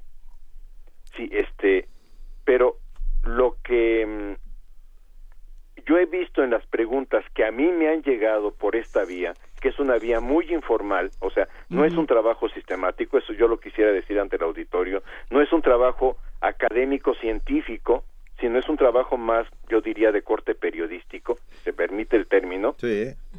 Este, los maestros me han dicho, mira, me preguntan, ¿qué harías si tu escuela, qué harías en función del acuerdo 692 o 693, no me importa mucho el número del acuerdo, si tu escuela se inunda? Este, y una maestra me decía, pues yo lo que haría es sacar a los niños. Pues sí. lo más lo más obvio, pero no venían las opciones. No, bueno. Entonces, este, por eso yo digo, eh, lo, lo que yo podía concluir de las preguntas que me decían los maestros, porque otra pregunta de la que recuerdo es, tus alumnos tienen bajas calificaciones en, en, el, en la cuarta parte del programa de geografía. ¿Qué harías para mejorar las calificaciones de geografía de tus alumnos? Y yo digo, pues si es que si no conozco de carne y hueso con qué alumnos estoy trabajando, en qué medio, cuáles son los temas del programa de geografía que estoy trabajando, difícilmente puedo elaborar una estrategia. Es como cuando un profesor viene a mí en los cursos de didáctica y me dice, ¿usted qué haría con mis alumnos? Porque fíjese que no se interesan en mi materia. Por, por lo que nos está diciendo, doctor, eh, eh, es absolutamente subjetiva todas las preguntas del examen. Quiero decir, no estaban evaluando conocimientos. No es, no, no lo puedo afirmar tajantemente, pero lo puedo suponer. Mi problema es este, que, que la autoridad educativa tampoco nos ha dado eh, la confiabilidad, tampoco ha tenido confianza en la academia po- para decirnos, a ver, ustedes vengan y, a- y emitan una opinión técnica sobre este instrumento. Digo, a, a mí me parece grave que digan, la UNESCO sí lo puede hacer, la OCDE sí lo puede hacer, y yo estoy seguro que la UNESCO y la OCDE va a contratar mexicanos, además de extranjeros, para hacerlo. Este, pero que, que, que no nos pueda decir, sobre todo que eh, en México estamos organizados en una a- asociación profesional de investigadores en educación, el Consejo Mexicano de Investigación Educativa, y hemos manifestado los investigadores siempre la, la disposición de a- acompañar este proceso. Pero ha habido una especie, una actitud de autosuficiencia de, de, de, de todas las instancias, ¿eh? O sea, me refiero al INE, me refiero a la coordinación de servicio profesional docente, este, para hacernos de lado. Cuando hacemos una crítica como la que yo estoy haciendo en este momento, nos dicen, ustedes rechazan la evaluación. No estoy rechazando la evaluación, estoy rechazando que se hagan las cosas mal. Pre- precisamente, eh, por un lado entonces, como, como dice doctor Ángel Díaz Barriga, tenemos la parte legal, que es esto que va contra la ley del trabajo, y por el otro todo este panorama tan, tan completo que nos acaba de compartir. Eh, como bien dice también, desde 1982 ya, ya había- realizado muchos apuntes al respecto. ¿Qué cambia de 1982 al 2016, si es que algo cambia? Y, y bueno, ¿qué, qué, qué esperamos entonces eh, de estas evaluaciones y de la ausencia de nuevos programas educativos? Bueno, ¿qué cambia? Yo creo que el, el campo de la disciplina evaluación ha evolucionado enormemente. Por ejemplo, hoy tenemos desarrollos mucho más firmes, mucho más consistentes sobre la evaluación formativa. Este, el PIDETA CAPAN de los Estados Unidos plantea que antes de evaluar a un docente, este, uno lo que busque es que el docente tenga varios procesos de evaluación formativa. Por evaluación formativa entendemos una evaluación que no se expresa en calificaciones, sino que se expresa en resultados que permiten dar recomendaciones de mejoramiento antes de aplicar la evaluación formativa, antes de, de aplicar la evaluación sumativa. Ahora, ¿qué cambia? Desde 1993 se estableció carrera magisterial, que fue un programa de evaluación. Los datos que se, los diversos estudios que se hicieron sobre carrera magisterial demostraban que carrera magisterial era, un programa insuficiente, pero finalmente este montado sobre la idea del palo y la zanahoria. Eh, luego el presidente Calderón sobre 2008-2009 empezó a discutir el tema de la evaluación universal y se aplicó por primera vez la llamada evaluación universal, que era esta obligatoriedad de, de, presentar un examen, porque yo creo que hay que hablar con términos correctos, que era esta obligatoriedad este, para algunos profesores, entendiendo que esto reemplazaba el programa carrera magisterial. Eh, solamente se aplicó en el último año de su sexenio y no se dieron a conocer ampliamente los resultados.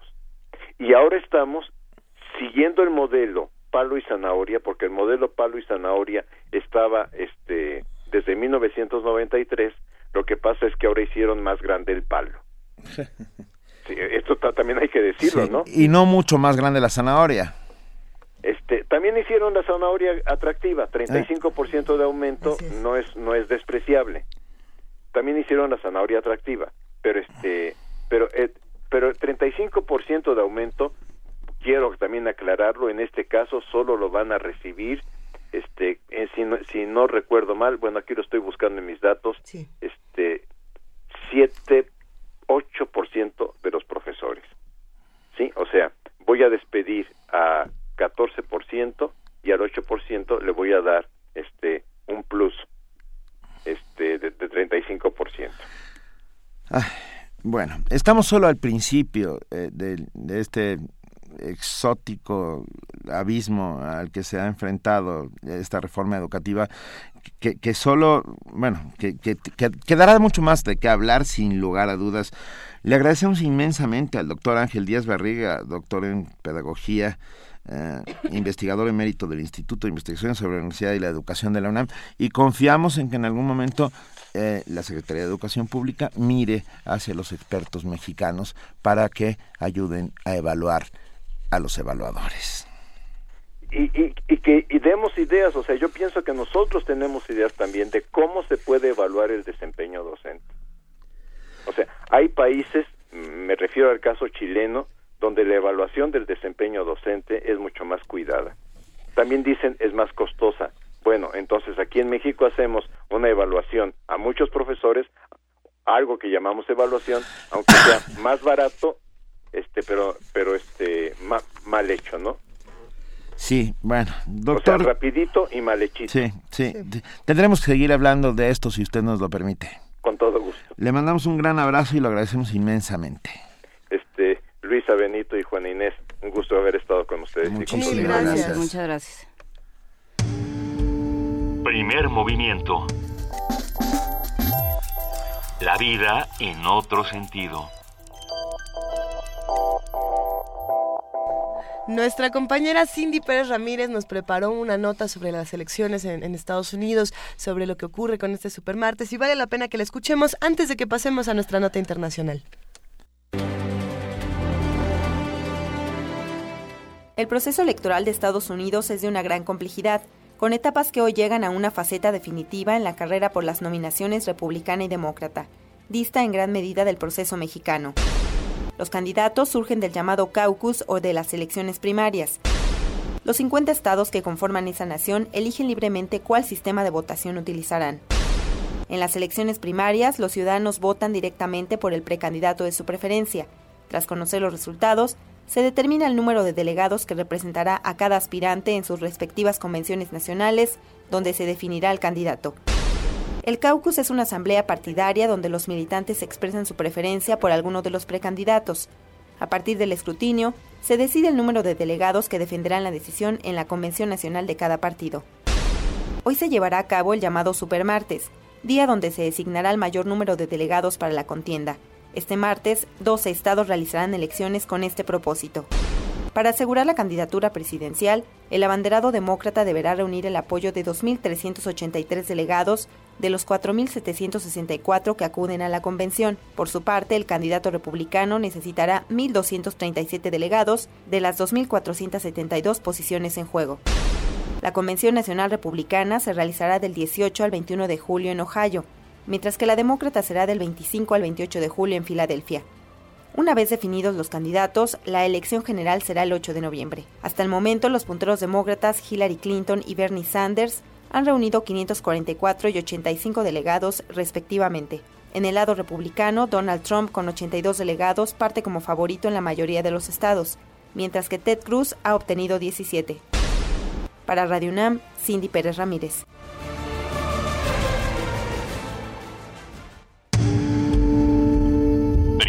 Movimiento. Donde la raza habla.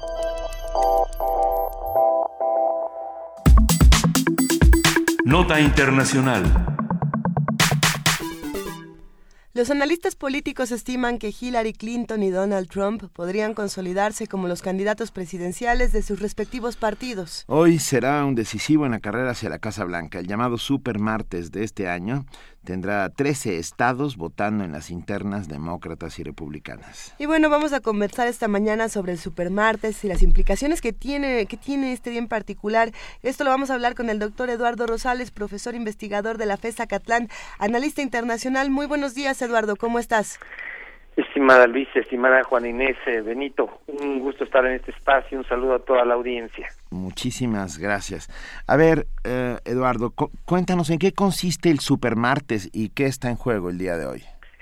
Bueno, primeramente habría que señalar que, que francamente el, el proceso el proceso electoral en Estados Unidos en esta primera fase que se denomina de las primarias, francamente es muy prolongado, muy complejo, muy oneroso, muy heterogéneo, que bueno, ni los propios estadounidenses a veces lo comprenden bien a bien. Pero bueno, ya estamos situados el, este, el, día de hoy y se lleva a cabo el famoso Super Tuesday, que no es otra cosa que eh, un, un, día en el que eh, una buena cantidad de estados es en los que se van a llevar a cabo estas elecciones primarias.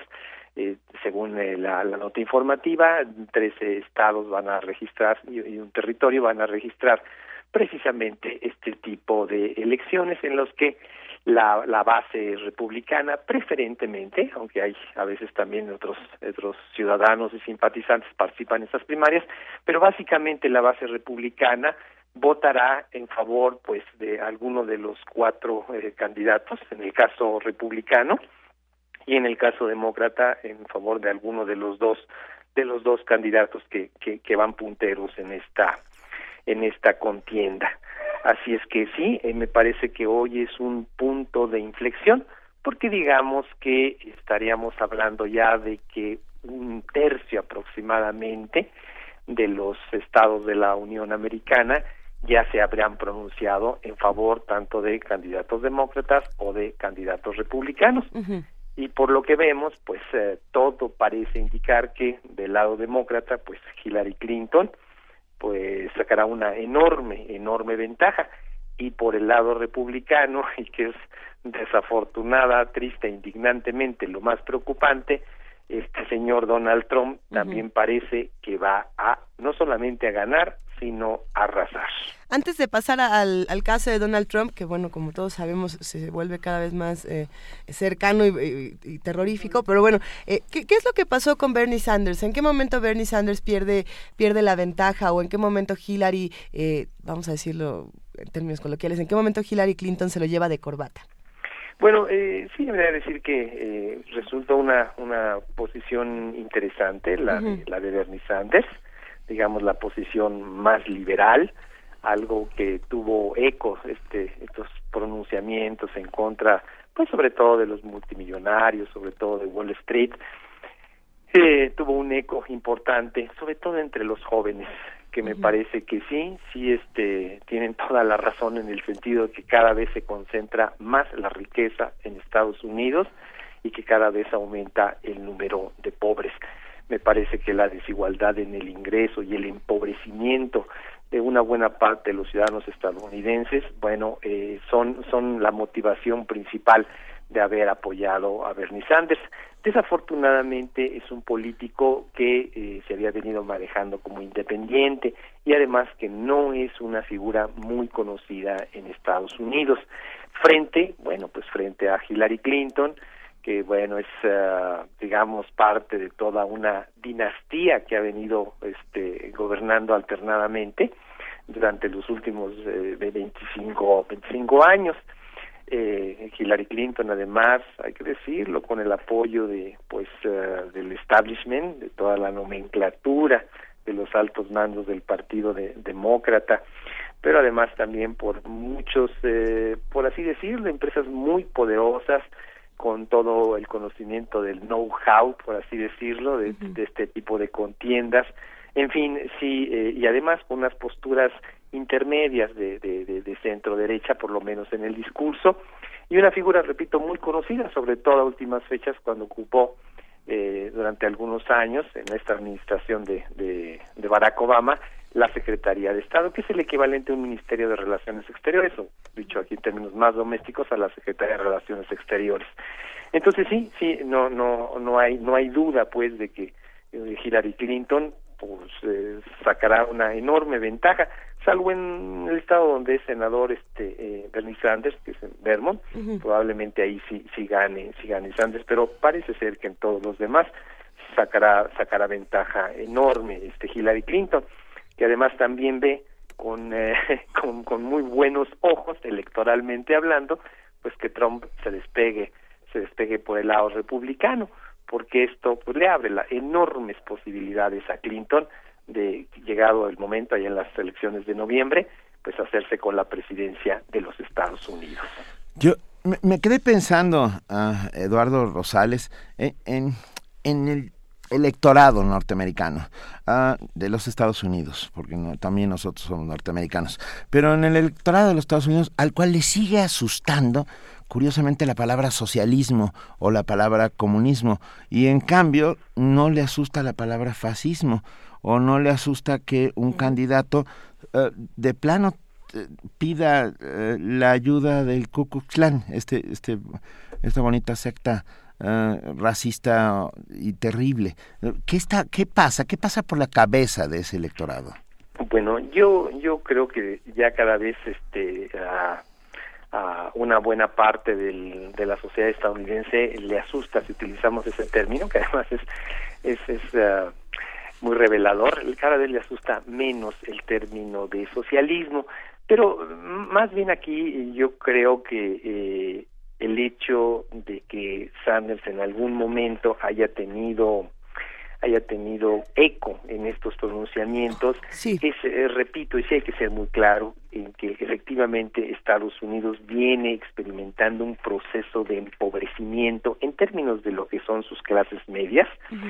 y eh, también de lo que es eh, las minorías negras, las minorías eh, latinas, eh, y cada vez se está acentuando este proceso de concentración del ingreso. Eh, sí, eso, eso es claro. Entonces, este, este discurso me parece que si bien en este momento no tiene tanto eco, me parece que en los próximos años sí el ejecutivo, sí el legislativo estadounidense descuidan el factor economía, me parece que se puede generar un movimiento, digamos, de los de los indignados o como hace, ocurrió hace algunas algunos años ese momento de, de ocupa Wall Street, ¿no? Entonces, eh, sí, esto se puede convertir en una, en una bola de nieve porque efectivamente Estados Unidos, contrario a lo que dicen todos los medios oficiales, lo que dice el gobierno, no está bien económicamente. Me parece que todavía este, queda mucho por superar de aquella crisis del 2008, dos, 2009. Estados Unidos eh, ha mejorado sus índices macroeconómicos, pero a base de la inyección de enormes cantidades de dinero producto de un endeudamiento y de echar a andar la, maquinita del dinero. Entonces, no, Estados Unidos no está bien económicamente y tarde que temprano, bueno, pues esto tendrá repercusiones en la sociedad estadounidense. Y por otro lado, pues también tenemos estas eh, posiciones eh, conservadoras que si me lo permiten yo diría que más bien Estados Unidos está en una segunda etapa pues de un proceso de derechización que, con, que comenzó con el surgimiento, recordaremos, del partido del T. ¿sí? Y ahora Trump es el que toma la estafeta y radicaliza ese movimiento, pues que encuentra como sus principales seguidores, sobre todo a los adultos blancos, anglosajones y protestantes, que dicho sea de paso son un grupo pues demográfico que va en franco en franco declive numérico, El- pero los WASP. Los WASP, ¿no? Exactamente. Los famosos WASP. Ah, Ahí entraría algo interesante, Eduardo Rosales. El, pro- el- este proceso de, de- derechización no es exclusivo de los Estados Unidos. Uno lo puede ver en Europa, en, en- lo puede ver tanto en Alemania como lo puede ver en países latinoamericanos. También eh, habría también que preguntarnos qué es lo que está pasando en esta reconfiguración geopolítica que de pronto todos nos estamos dere- derechizando en cierta medida, eh, que, que va de lo que podemos decir en nuestro país. Eh, en, en ese contexto, ¿cómo ves lo que pasa con Jeff Bush y con Marco Rubio? Y bueno, me parece que aquí que, que, que, eh, que Marco Rubio sería sería la alternativa, eh, aunque es de derecha desde luego, pero sería la alternativa como para intentar derrotar a Trump. Digamos que hay dos vías. Una, la vía electoral, en la que Kasich, por ejemplo, Carson, Cruz declinen en favor de Marco Rubio para las subsecuentes primarias y con ello intentar eh, equilibrar pues la, la, la desventaja que tienen frente a Trump. Me parece que esta división del Partido Republicano, profunda división y confrontación, pues ha sido el, el terreno propicio, el caldo de cultivo adecuado para que una figura como Trump despegue, ¿no? Hay otra vía que es la vía jurídica y es pues denunciando sus inconsistencias fiscales, la cuestionada quiebra de un casino en Atlantic City o por ejemplo el fraude de, con la famosa Universidad Trump que cobró por por por años, ¿no? Por un supuesto plan de estudios que iba a llevar años y que nada más les dio tres días a los estudiantes. Entonces sí, pero en ambos casos me parece que ya son pues este medidas tardías, ¿eh? Eh, se, se- se tardó mucho, mucho, mucho, demoró mucho el Partido Republicano en poder este, reaccionar frente a este fenómeno Trump. Ahora, me preocupa que Trump, más que encabezar una campaña política, pues esté liderando consciente o quizás hasta inconscientemente, porque el señor no es muy muy inteligente que digamos, todo un movimiento racista y xenófobo que tenga eco no solo en Estados Unidos, sino en otras latitudes, como en partidos europeos como el Frente Nacional. Recordemos que ya este Jean-Marie Le Pen, una figura prominente de este de este partido allá allá en Francia, pues ya le dio su respaldo, ¿no? Este es una una una, una organización de extrema derecha eh, en. Francia y nada más por por decir quiénes son los que apoyan en términos del, del externos a eh, fuera de los Estados Unidos a, a Trump, digamos que Le Pen, este Jean-Marie Le Pen, ha dicho que, por ejemplo, el señor ébola, refiriéndose a este virus eh, terrible ya que ha surgido intermitentemente en África, podría solucionar el problema de la migración en Europa en tres meses, es decir, inocular a todos los inmigrantes y, y- y con eso se acaba el asunto. O también ha dicho que, que, que las cámaras de gas nazi, por ejemplo, fueron un pequeño detalle fíjese, nada más allá en la segunda guerra en la segunda guerra mundial en, en el holo- holocausto. Y además allá en Europa hay muchos ¿eh? el, el Partido Nacional Democrático, de- Democrático Alemán Amanecer Dorado en Grecia el Partido Popular danés eh, Movimiento por una Hungría mejor el Partido de la Libertad en Austria la Liga Norte en Italia. Bueno que cualquier cantidad no de este tipo de movimientos y el contexto este, internacional es muy preocupante y esta figura de Trump me parece que lo es más porque además este de llegar a la presidencia algo que veo improbable pues este es vecino de nuestro país y, y nuestro país este pues ha sido eh, objeto de toda una andanada de, de críticas y acusaciones. Es más el tema Trump pues ya se convirtió en parte del- de, de la agenda de política inter- interna de nuestro país toda vez que pues eh, lo ha tomado como bastión como bandera no Política Eh, interna y externa. Yo, perdón, ayer la canciller Ruiz Massieu dijo poco menos que ignorante y racista. Yo nunca había oído a un alto funcionario de- del gobierno mexicano expresarse así de ningún candidato en ninguna parte del mundo. Eh, estamos preocupados, obviamente estamos preocupados. Pero tenemos razones porque eh, ahorita dijo doctor Eduardo Rosales que era improbable que llegara que llegara Trump. Eh, sí, bueno, eh, digamos dos, dos cuestiones. La primera es que, por ejemplo, Trump ha dicho que, por ejemplo, la famosa esa construcción del muro, que por cierto ya hay un tercio de la frontera con, con muro, pero bueno, va a construir los otros dos tercios en un sentido amenazante, ¿no? Eh, y además que México la va a pagar, ¿verdad? En todos sus, sus discursos y desde luego su postura antiinmigrante. nada más por, por señalar un detalle, ayer mismo en una de sus de sus eh, mítines proselitistas, pues sacó literalmente a alguien que y además se sacó a alguien con una con un fenotipo latino y le dijo, "¿Eres mexicano?" Ya ni esperó a que a que dijera si sí o si no y a sus cuerpo de seguridad le dijo, "Sáquenlo." Y a otros manifestantes que estaban en favor de los de los negros, de esta minoría negra, también así sin más nada, sin más nada, saquen por favor a a esa gente. Hemos visto en otros mítines también cómo ha sacado a gente eh, de, de, de, fe musulmana. Entonces sí, sí, muy delicada esta cuestión. Por lo de la eh, secretaria de Relaciones Exteriores, pues me parece muy acertado, nada más que un poquito tarde, porque bueno, ya ha hecho tantas, tantas eh, ataques contra nuestro país que bueno, ya era hora de que una instancia oficial pues este, estableciese un posicionamiento de esta de esta naturaleza. Y lo segundo que me preguntaba este eh, ¿qué, qué, cuál era la otra la otra pregunta perdón eh, que si realmente tenemos eh, tenemos la existe la posibilidad de que llegue a la presidencia porque había dicho que no. Sí no yo yo lo veo muy muy complicado porque no hay que perder de vista que Trump solamente tiene el apoyo de alrededor de un 40-45% de la base republicana. ¿sí? La otra mitad no está con él. Segundo, eh, el, establishment, la nomenclatura del, del, del, Partido Republicano también no lo tolera. Por otra parte, ya en una elección general habría que señalar que eh, es muy importante el voto latino, el voto de la minoría negra, otras minorías incluso religiosas como los musulmanes, como los asiáticos, que en su gran mayoría están en contra de Trump. Ningún presidente de los Estados Unidos ya hoy en día puede ganar sin esos apoyos. Y bueno, esto hace que, que, que Hillary Clinton, la puntera de los de los demócratas, pues eh, tenga una sonrisa de boca a boca porque muchos van votarían por ella no tanto porque estén de acuerdo con su plataforma política sino más bien un voto de castigo en contra de los republicanos y sobre todo en contra de Trump.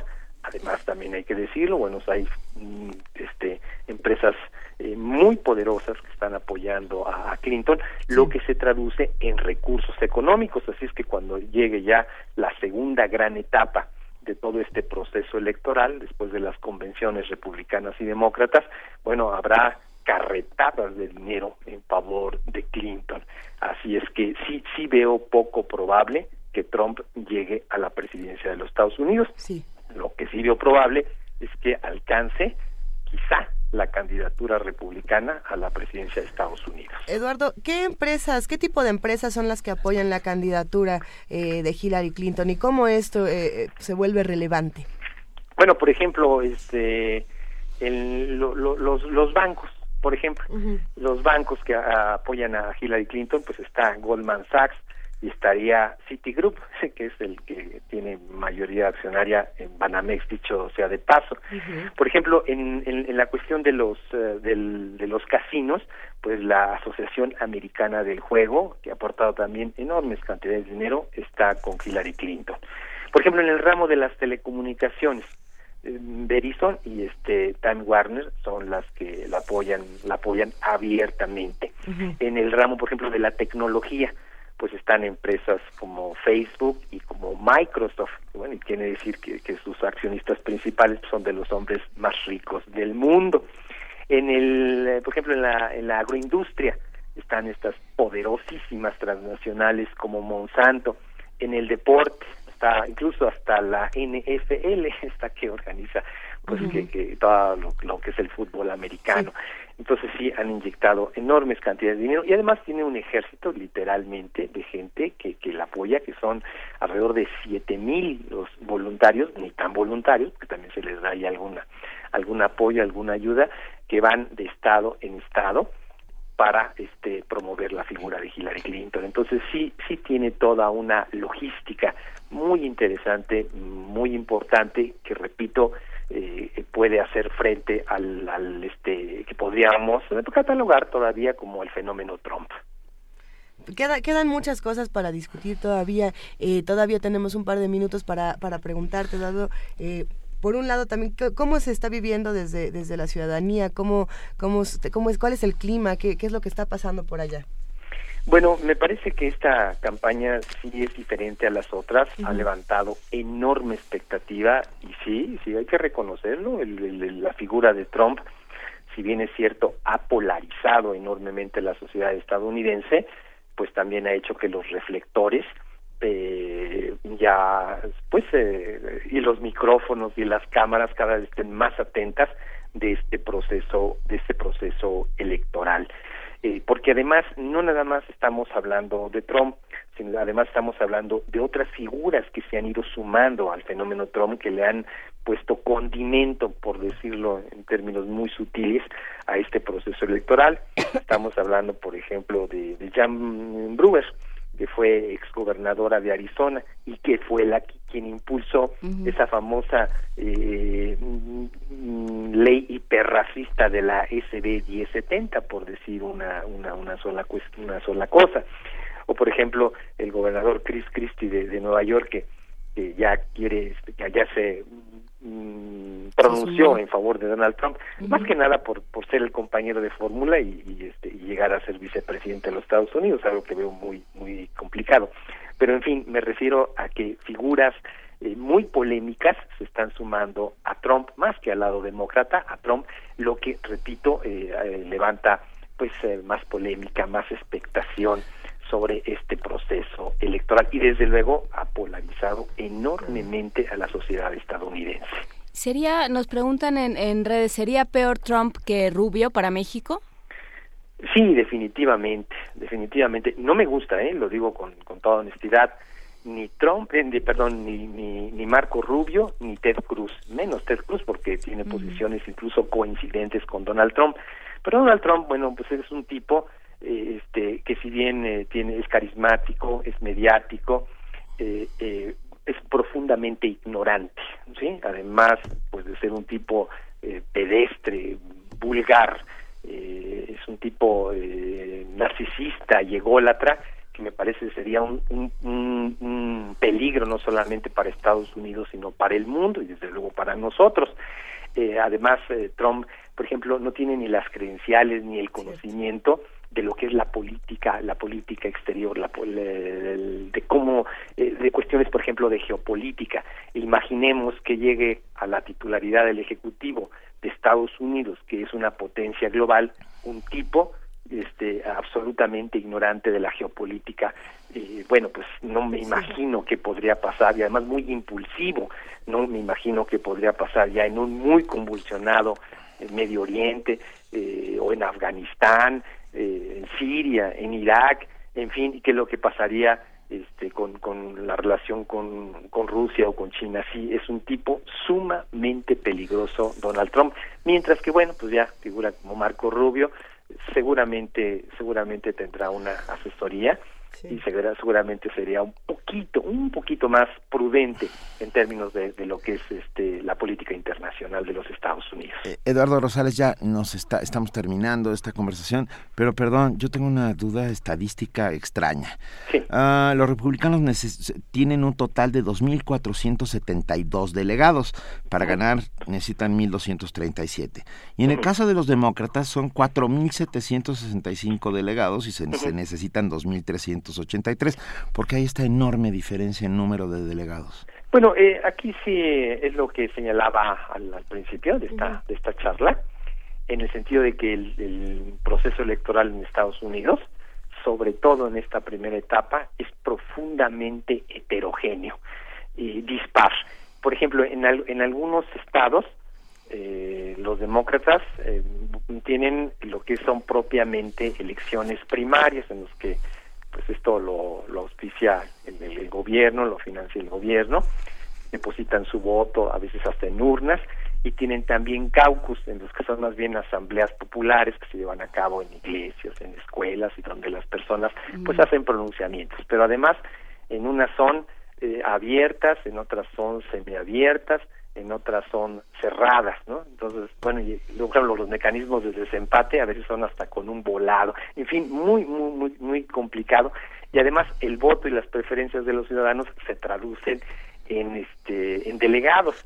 Y bueno, es tan dispar que pues en algunos casos para los demócratas son, por decir una, una cantidad, además son son 100 delegados en esa en esas primarias en determinado estado, mientras que para los republicanos representan 200 delegados, por decirlo de alguna manera. Pero este eh, eh, ese es a lo que a lo que nos referimos con lo heterogéneo. Sí, no, no, queda... Es un desastre, ¿eh? es un desastre, tiene ya dos siglos que ya deberían actualizar ese, este sistema. Gracias, doctor Eduardo Rosales, profesor investigador de la FESA Catlán y analista internacional. Un placer hablar contigo esta mañana. Benito, eh, Luisa, eh, Juan Inés, un fuerte abrazo a ustedes, al equipo y desde luego a todos un muy informado auditorio. Gracias. abrazo, hasta luego. Muchas gracias. Hasta luego. Primer movimiento. Donde la raza habla. Ya llegué, ma. Hijo, ¿cómo te fue en el MUAC? Bien, siempre te deja algo. Oye, y...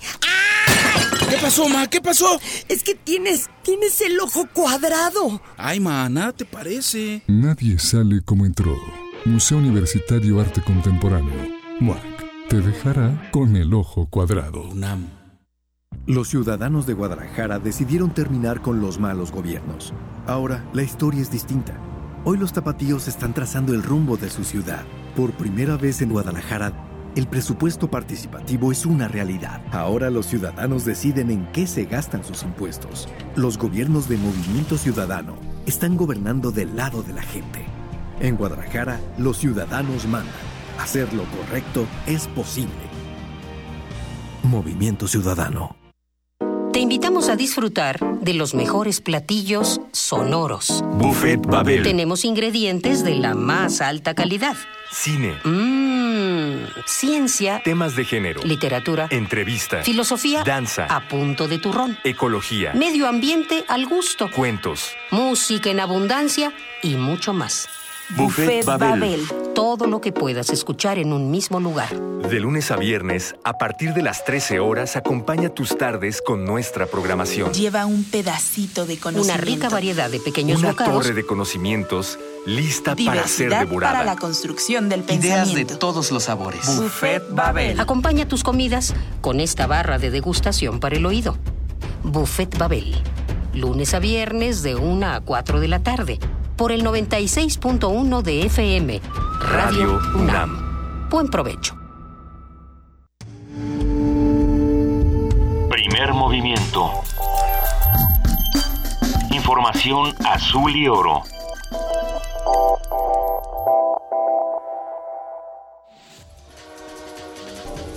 Corte informativo.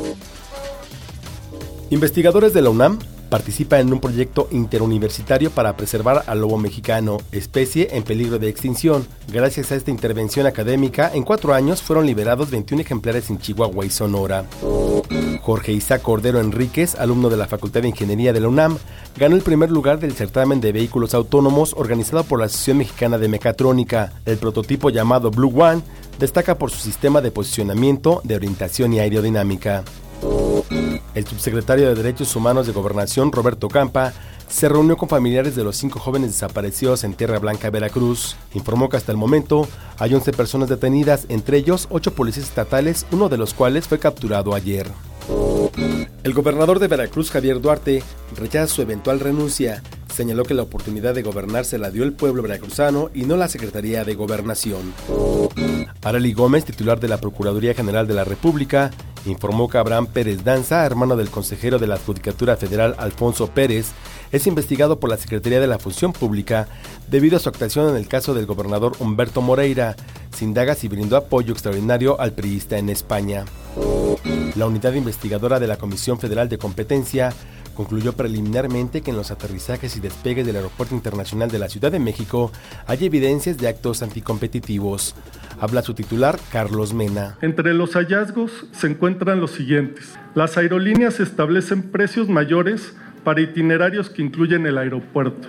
Es decir, los transportistas aéreos cobran un sobreprecio solo por llegar o salir del Aeropuerto Internacional de la Ciudad de México. La falta de reglas claras en la asignación y monitoreo de horarios hace que las aerolíneas puedan obstaculizar la asignación de horarios de despegue o aterrizaje a empresas competidoras, lo cual les garantiza beneficios económicos. En Estados Unidos iniciaron las elecciones internas de los partidos demócrata y republicano. En lo que se conoce como supermartes, Hillary Clinton y Donald Trump parten como favoritos rumbo a la presidencia.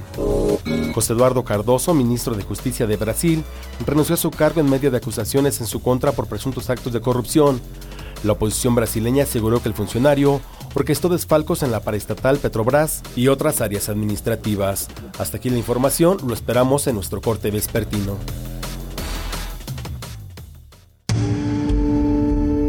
Primer movimiento.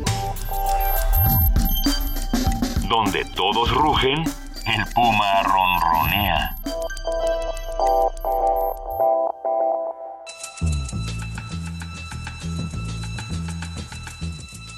Es hora de poesía necesaria.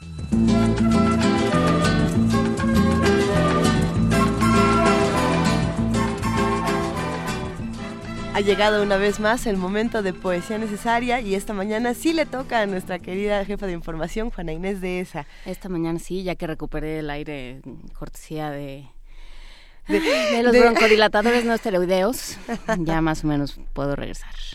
Cuéntanos, ¿qué nos vas a compartir hoy, Juana Inés? Pues algo que nos recomendaron en, en redes, que nos recomendaron nuestros amigos de Editorial Colofón, nuestro querido Julián Romero, a quien le mandamos un abrazo. Julián Romero, que no, nosotros le mandamos abrazos, pero él nos mandó, nos mandó libros. Muchísimas gracias, querido Julián Romero. Muchas, muchas gracias. Vamos sí. a presentar pronto libros. Ya, ya lo platicaremos después. Lo platicaremos después.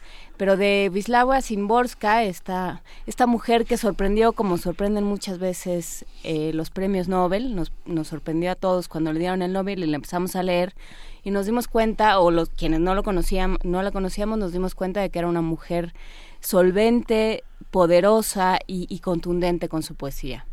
Escucharemos nada dos veces. Nada ocurre dos veces, y nunca ocurrirá.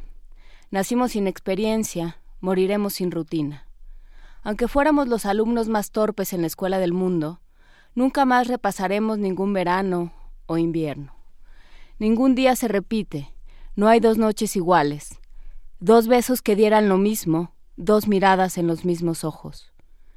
Ayer alguien pronunciaba tu nombre en mi presencia, como si de repente cayera una rosa por la ventana abierta. Hoy, cuando estamos juntos, vuelvo la cara, vuelvo la cara hacia el muro. ¿Rosa? ¿Cómo es la rosa? ¿Es flor? ¿O tal vez piedra? ¿Y por qué tú, mala hora, te enredas en un miedo inútil? Eres, pues estás pasando, pasarás. Es bello esto. Sonrientes, abrazados, intentemos encontrarnos, aunque seamos distintos como dos gotas de agua. Primer movimiento. Escucha la vida con otro sentido.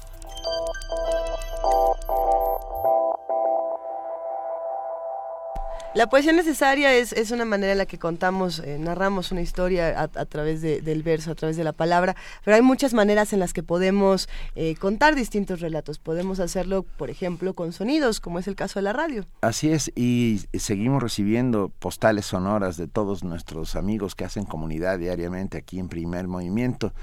Y esta vez, uh, Rocío Brom nos envía una postal sonora de una iglesia en Amecameca. Rocío Brom que hizo un gran comentario a la, a la, a la conversación con Maya que dijo que el ah, largueto sí. el largueto, el, de, largueto Mahler. de Mahler le parecía eterneto.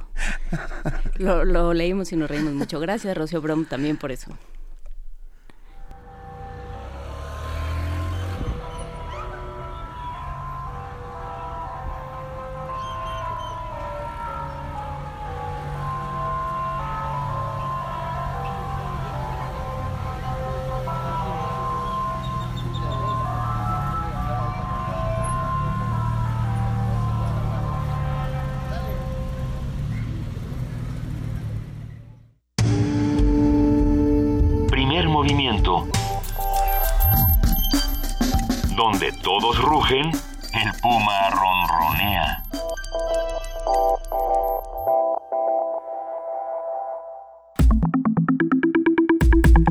Del día. El 2 de junio de 2015, hombres armados abrieron fuego contra cinco vehículos que se habían detenido en una carretera cerca de Caborca, Sonora. En los vehículos transitaban entre 100 y 120 hombres, mujeres y niños, quienes estaban cruzando por México sin documentación con la esperanza de cruzar la frontera con los Estados Unidos. Al menos tres personas murieron en el tiroteo y varios de los migrantes huyeron hacia los Estados Unidos. Dos días después, la Procuraduría General de Justicia del Estado de Sonora informó que rescató a 15 sobrevivientes, dos de ellos de México y 13 de Centroamérica, y que recuperó tres cuerpos. Los 13 guatemaltecos y salvadoreños fueron deportados a sus países por el Instituto Nacional de Migración a mediados de junio. Antes de eso habían dicho a integrantes de organizaciones de la sociedad civil que probablemente entre 30 y 40 migrantes fueron asesinados. Este ataque demuestra la, persistencia de un patrón de delitos y violaciones a los derechos humanos contra migrantes en nuestro país.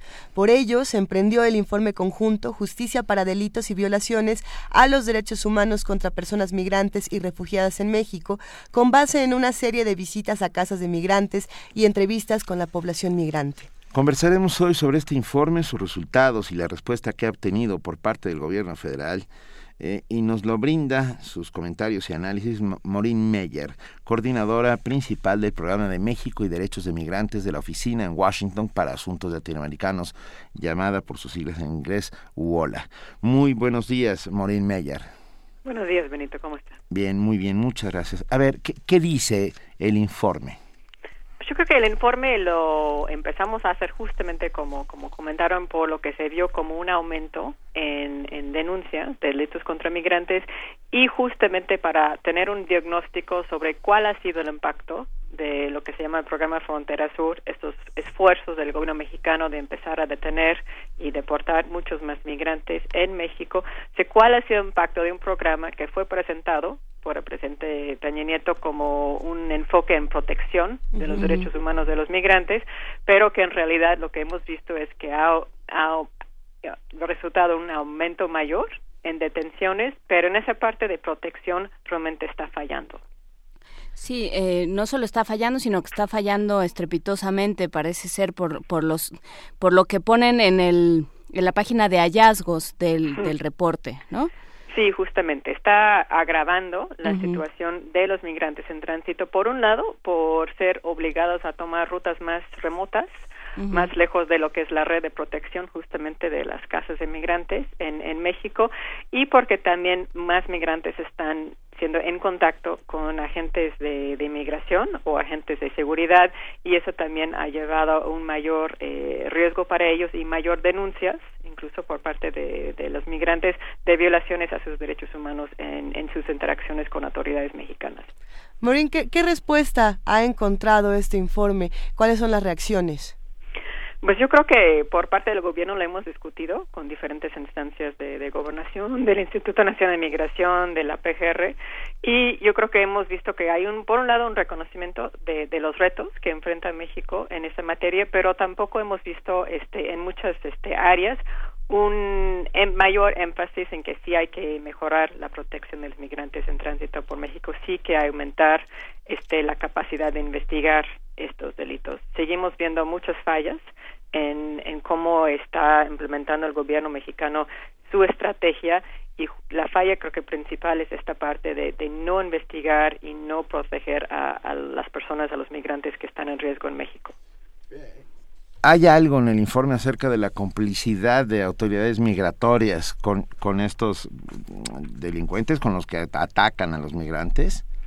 Sí, este resalta una parte que es justamente la criminalidad contra migrantes que por un lado sí es este, perpetrado muchas veces por particulares o por grupos de crimen organizado o grupos delincuentes en, en, en, diferentes lugares, pero sí han habido varios casos e incluso aquí se resalta en el informe, por ejemplo, casos que ha documentado la 72, que es la Casa de Inmigrantes en Tenosique, de agentes del Instituto Nacional de Migración implicados en redes de trata de personas o en casos de trata de personas, otras instancias donde se ve que, que los agentes del instituto también han participado en secuestro de, de migrantes. Entonces sí hay ese tema de, de colusión, sí, obviamente ese es parte del análisis que, que incluimos porque también es parte de la realidad de lo que está pasando en México.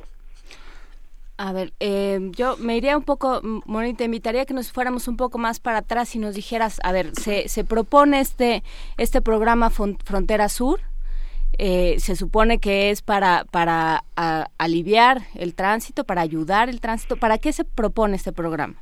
Pues se propuso originalmente para pues varias razones. Por no tener mayor orden y control sobre la frontera. Y yo creo que en eso sí hay que recordar que no es esa parte nuevo del gobierno de Peña Nieto. Yo creo que se vio desde el exexenio de Felipe Calderón un mayor esfuerzo en, empezar a tener más control sobre la frontera sur de México y regular los flujos, digamos, legales, este, las puertas de entrada, etcétera, en, en la frontera.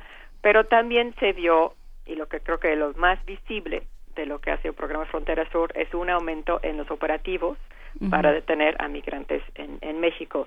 Y en eso son, se ve en varias formas. Por un lado, este, los esfuerzos de prohibir o hacer muy difícil que los migrantes suban al tren, eh, sobre todo en el sur de México, un mayor uso de retenes móviles para estar revisando las carreteras, una el enfoque de llevar más agentes del Instituto Nacional de Migración al sur de México para participar en operativos e incluso un aumento significativo que se vio en el informe de operativos, operativos del instituto, operativos conjuntos con otras fuerzas de seguridad desde que se inició programa Frontera Sur en julio de 2014. Es un aumento significativo. Entonces yo creo que se presentó con diferentes vertientes, pero se presentó también como una forma de proteger los derechos humanos de los migrantes y es la parte que realmente no vemos en, en la actualidad muchos esfuerzos para atender esa parte. ¿Y cómo se hizo el estudio? O sea, ustedes, ¿qué empezaron a ver que decidieron las diferentes organizaciones que, que han echado mano de este estudio y que han colaborado con él? ¿Qué, ¿Qué fue lo que empezaron a ver? ¿Qué signos empezaron a ver que los llamaron la atención? Pues por un lado resaltar que es un, un esfuerzo conjunto, tanto por Bola como por Fundar, Centro de Análisis e Investigación que está en la Ciudad de México, y siete casas de inmigrantes. Y, y las casas participan, son representantes también de diferentes partes de la República Mexicana, de, de Oaxaca, de Tabasco, del centro en Tlaxcala, también de Coahuila y una red, se llama Red Sonora, que está obviamente en, en diferentes ciudades en la frontera México-Estados Unidos en Sonora.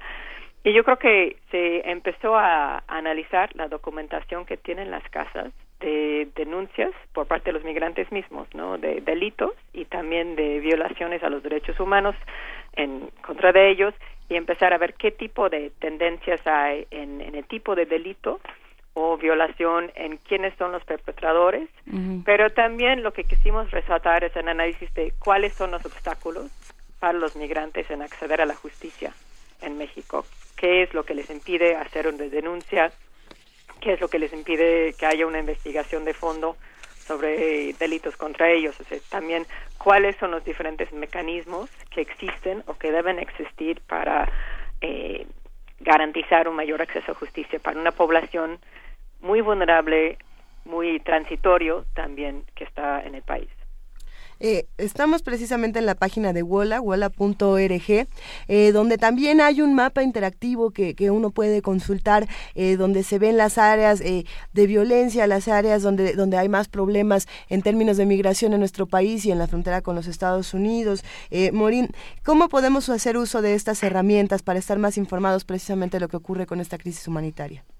Pues, perdón, este, el mapa es algo que queremos este, seguir uh, alimentando. Ahorita es un mapa sobre todo de la frontera sur de México. Sí queremos extenderlo más en, en México, como para resaltar punto, uh, focos rojos donde hay problemáticas particulares, por ejemplo, lo que se ha visto como donde hay mucha criminalidad, criminalidad contra los migrantes, donde hay retenes, donde están las fuerzas de seguridad, este, donde tienen sus oficinas, pero también donde hay casas de migrante y cómo representar realmente qué, cómo se ve en este caso la frontera sur.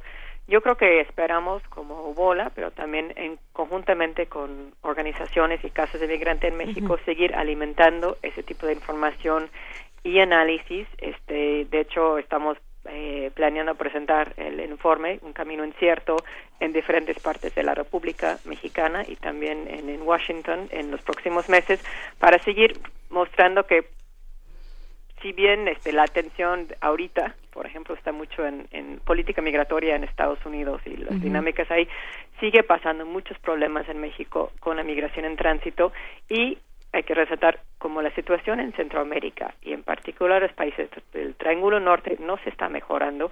Estamos todavía viendo un flujo muy grande de personas saliendo de esos países, muchos de los cuales deben ser considerados como refugiados y que hay que empezar a analizar la situación y seguir viendo esa población y ver cómo eh, protegerles eh, de la violencia que están huyendo.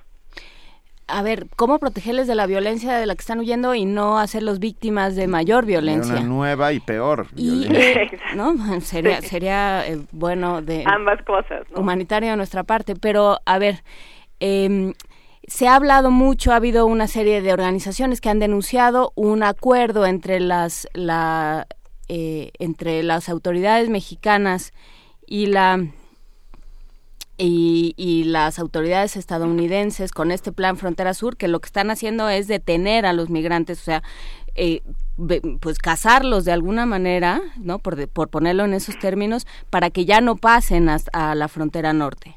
Sí, y justamente, de hecho, como bola, sacamos otro informe en noviembre paralela a Un Camino Incierto, que es un análisis más de la parte de seguridad de la frontera sur de México y la cooperación con Estados Unidos. Y en eso yo creo que hay dos cosas que hay que resaltar. Por un lado, el apoyo financiero que está dando Estados Unidos a México en tema de seguridad fronteriza, en particular en la frontera sur de México, que incluye un, un aporte al Instituto Nacional de Migración, pero que mucho es diseñado a, a mejorar su capacidad de revisión de, de vehículos, etcétera, que está transitando. Pero fuera del apoyo pol- eh, económico, a través del sistema Mérida, también hem- hemos visto mucho apoyo político entre el, del gobierno de Estados Unidos a México de lo que están haciendo en la frontera sur. Justamente la semana pasada que estaba en México el vicepresidente Biden, otra vez alabando al gobierno mexicano de que qué bueno que están cooperando con nosotros en atender el tema de la migración centroamericana. Yo creo que tenemos esa idea de que sí hubo y sí sigue habiendo una petición de Estados Unidos de, a México de apoyarles en justamente detener a los centroamericanos para impedir que lleguen a la frontera con Estados Unidos que crea un problema este por un lado administrativo pero también ahorita en un contexto electoral un problema muy político que se se ha vuelto un tema muy polarizado en cuanto a qué hacer con esta población. Pero, a ver, Morín, estamos enfrentando una crisis de derechos humanos que no ha sido decretada, que nadie se ha atrevido a llamarla así como lo que es. ¿Qué, qué, qué, qué haría falta? ¿Qué tendría que pasar? Pues yo creo que estamos también enfrentando una crisis de refugiados que no se quiere hablar así, pero que de hecho sí, la Oficina del Alto Comisionado de Naciones Unidas para Refugiados, el ACNUR, sí ha empezado a hablar de lo que está pasando, en particular en Centroamérica, como una crisis que viene de refugiados. Entonces yo creo que es ese reto, ¿no? De cómo en Estados Unidos y en México se empieza a ver esa población, no todos, pero muchas personas que están saliendo de, de Centroamérica como refugiados que me- merecen protección. Y eso tiene que ver con, con México, que tiene leyes mucho más eh, favorables para refugiados que Sí. Estados Unidos, pero también, como, como comentó, el tema de violaciones a los derechos humanos. Yo creo que cualquier interacción que tiene agencias de migración o de seguridad en México tiene que estar acompañado con respetar los derechos humanos de, de esas personas y no violar sus derechos humanos y tampoco estar este, deportándoles al mismo riesgo que están huyendo de Centroamérica. Esto, eh, programas como Frontera Sur, por ejemplo, suponen, eh, entre comillas, eh, este asunto de, de tratar una, una, una crisis desde un punto de vista muy particular que, que algunos compartirán y otros no. El asunto es que no se está tratando, por otro lado, Maureen, las causas de la migración. No, no, no hay alguien que se esté encargando de, de ver por qué está ocurriendo esta migración y de tratar de apoyar de una manera distinta. sí, sí, no, porque en Estados Unidos por lo menos el año pasado, recién se aprobó del año pasado el presupuesto 750 millones de dólares en apoyo a Centroamérica, justamente para atender el tema económico de creación de empleos, etcétera, pero también la crisis que tienen de seguridad que tiene que ver mucho con in- instituciones de seguridad y justicia muy débiles en sus países. Yo creo que sí hay un esfuerzo y también en los países mismos, pero también hay que ser honestos que cualquier esfuerzo que realmente tuviera impacto va a tardar, ¿no? Va a tardar unos años, estamos pensando en medio plazo. Entonces, para mientras existe esa obligación, tanto México, Estados Unidos, también otros países, Centroamérica, Costa Rica, Panamá, Nicaragua también están recibiendo refugiados para ver cómo proteger a esas personas que realmente tienen, están saliendo huyendo por sus vidas están saliendo huyendo por sus vidas y ya, eh, como, como dices, Maureen Meyer, coordinadora principal del Programa de México y Derechos Migrantes de WOLA, la oficina en Washington para asuntos latinoamericanos, bien dices, eh, ACNUR ya lo está poniendo en términos de crisis de refugiados y además llegan aquí, ¿no? Llegan esos refugiados centroamericanos y el gobierno de México es quien está orquestando una serie de operativos y una serie de maniobras que en lugar de ayudarles los eh, los pone todavía más en, en, situación de víctima. ¿Quién, cómo, cómo eh, desatorar esto? ¿Quién está haciendo trabajo por los migrantes en México? Yo creo que hay cierto un desbalance entre el enfoque del gobierno mexicano y también incluso se ve con el presupuesto, ¿no? la Comisión de Apoyo de Ayuda al Migrante, COMAR, realmente el refugiado tiene 15 agentes para atender todas las solicitudes de refugiado en México. realmente y su presupuesto es muy bajo para asumir un mayor trabajo de protección en, en México. Entonces yo creo que no hemos visto a nivel incluso de, fondos o de énfasis en México de, de esa parte de protección y mejora la capacidad de México de recibir a, refugiados. Por otro lado, creo que hay que sí resaltar, por un lado, el trabajo de las casas de migrantes y organizaciones para documentar y denunciar violaciones de los derechos humanos de los migrantes y delitos que, las casas que participaron en el informe trabajan mucho en ese tema de denunciar estos delitos y seguir incidiendo en el gobierno mexicano, en particular con instancias que ya existen y han sido creados para investigar delitos contra migrantes. En el informe analizamos lo que son las fiscalías especiales para delitos contra migrantes que existen en varios estados eh, en el sur, sobre todo en México, hay en Oaxaca, en Tabasco, Chiapas, Coahuila, en el norte, pero también en nueva instancia en la Procuraduría General de la Justicia, que es una unidad para investigar delitos contra migrantes en México a nivel federal.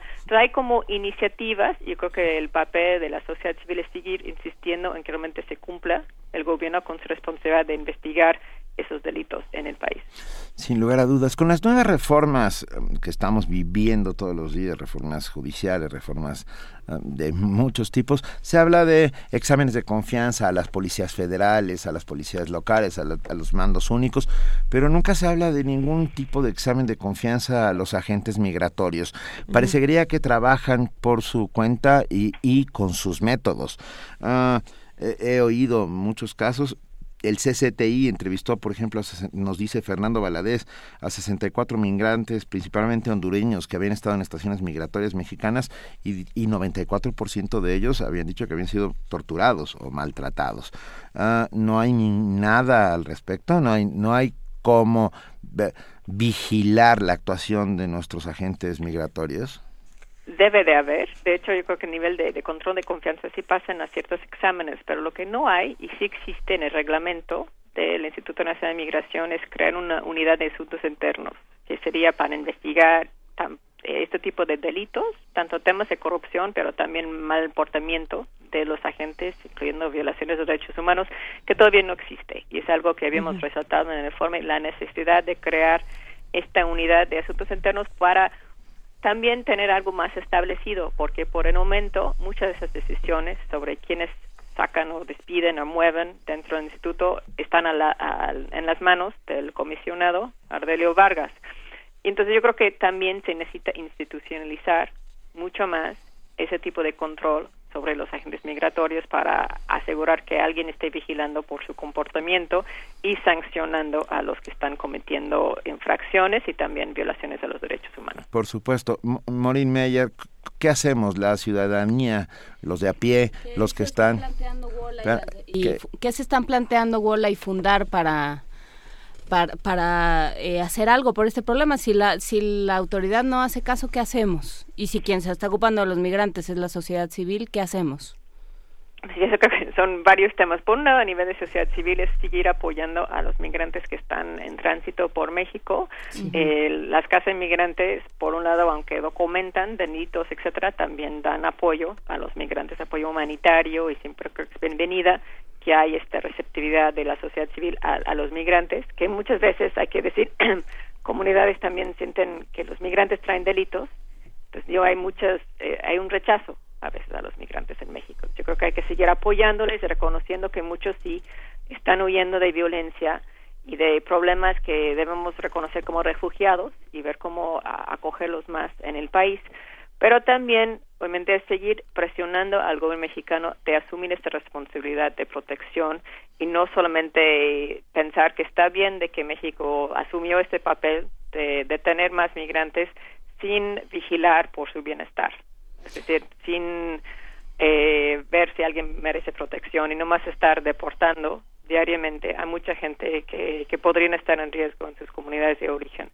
Yo creo que, y, en la parte de lo que comentaron de sistema de justicia, etcétera, es seguir insistiendo en la necesidad de esas reformas, porque si bien hay muchas dificultades en investigar delitos contra migrantes por su carácter de ser migrante, como ustedes saben, hay muchos retos para los mexicanos también que son víctimas de delitos, de asegurar que se lleve a cabo una investigación de, de lo que pasó. Yo creo que es seguir insistiendo en la importancia de las reformas y del fortalecimiento del sistema de justicia en México para que haya mejor capacidad de investigar y sancionar a gente responsable de delitos contra migrantes, pero también contra la población mexicana. ¿Cómo nos acercamos a WOLA? ¿Hay alguna página? ¿Hay, a- co- ¿Qué hacemos los de a pie? Insisto. Sí, nuestra página web está en wola.org, está en la página web, ahí tenemos muchos materiales de análisis. Yo creo que también ahí en el informe hay información de todas las organizaciones que participaron en México de esto, este, tanto Fundar como las siete casas de migrante, y resaltar que hay muchas organizaciones en México, hay un colectivo en México de organizaciones que están apoyando temas de migración en el país, tanto por tránsito, tanto como recibir a gente en México y cómo denunciar estos delitos que, valdría la pena a- apoyar y, seguir eh, analizando la situación en México y resaltando con el Congreso mexicano y con el nivel ejecutivo de esas preocupaciones sobre lo que está pasando y sobre el papel que ha asumido México en detención de migrantes sin esa parte de ser un país garante de derechos para ellos. Pues sí, nos despedimos eh, con los cinco hallazgos de, este de este informe que eh, tenemos también ya en redes sociales. El programa Frontera Sur ha aumentado de manera significativa los operativos, las detenciones y las deportaciones de migrantes. Esta intensificación de controles ha engendrado un aumento de violaciones a los derechos humanos contra migrantes. En este escenario, los esfuerzos del gobierno mexicano por fortalecer sus capacidades para proteger a las personas migrantes han quedado muy por debajo de sus necesidades. El acceso efectivo a la justicia para las víctimas de delitos y violaciones a los derechos humanos es algo sobre lo cual no existe evidencia, esto a pesar de la creación de nuevas fiscalías especializadas. Y finalmente, el, pro- el programa Frontera Sur se ha enfocado en acciones de control y esto se ve reflejado en el presupuesto del Instituto Nacional de Migración, ya que en 2014 gastó el mayor presupuesto de su historia. Pues ahí está, eh, compartimos el, este programa de un, este reporte de un camino incierto, justicia para delitos y violaciones a los derechos humanos contra personas migrantes y refugiadas en México. Lo compartimos en redes sociales. Muchas gracias, Maureen Meyer, coordinadora principal del programa de México y Derechos Migrantes de la Oficina de Washington para Asuntos Latinoamericanos. Gracias por estar con nosotros y seguimos platicando. Muchas gracias. Gracias. Morina. Hasta luego. Hasta luego. Primer movimiento. Escucha la vida con otro sentido.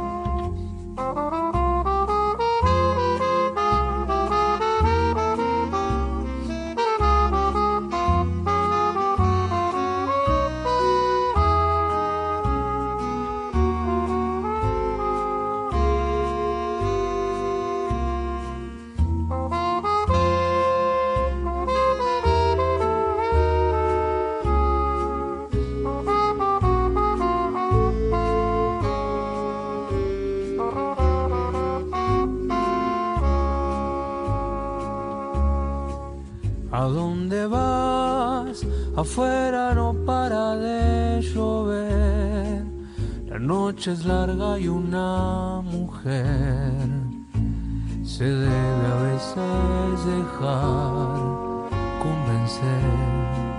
¿A dónde vas?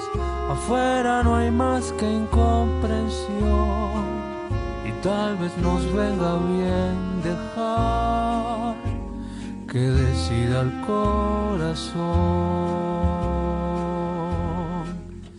Una promesa de amor murmura el agua al caer, brindemos tú y yo, será lo que deba ser. Olvídate del reloj. ¿A dónde vas? Hay en tus ojos contradicción y un gesto te puede delatar. No duda quien dice adiós.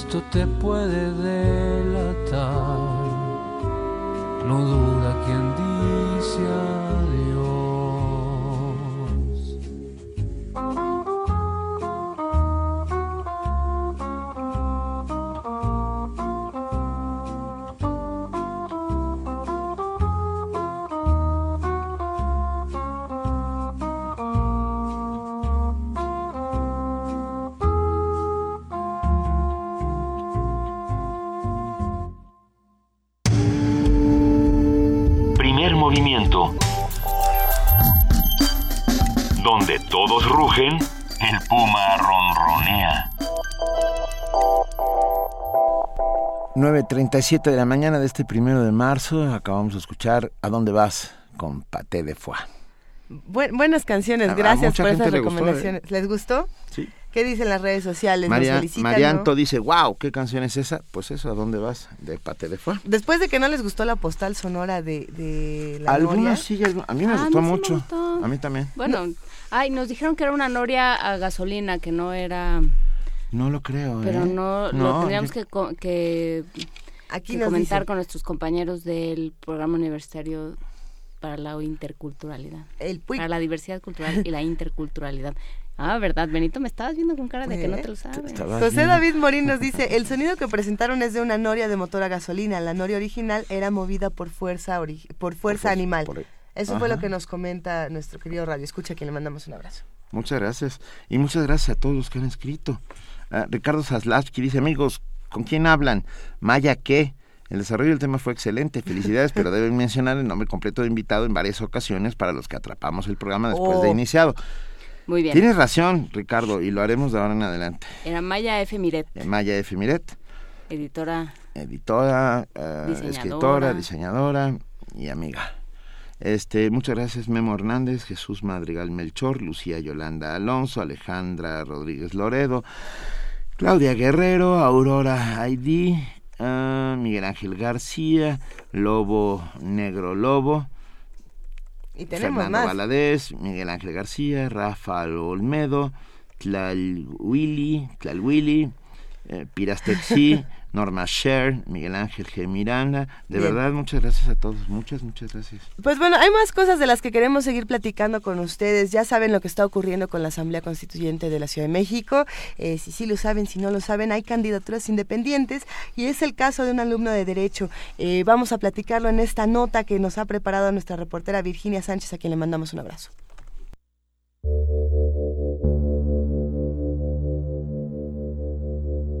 En materia política, la voz de los ciudadanos debe contar tanto como la de los partidos.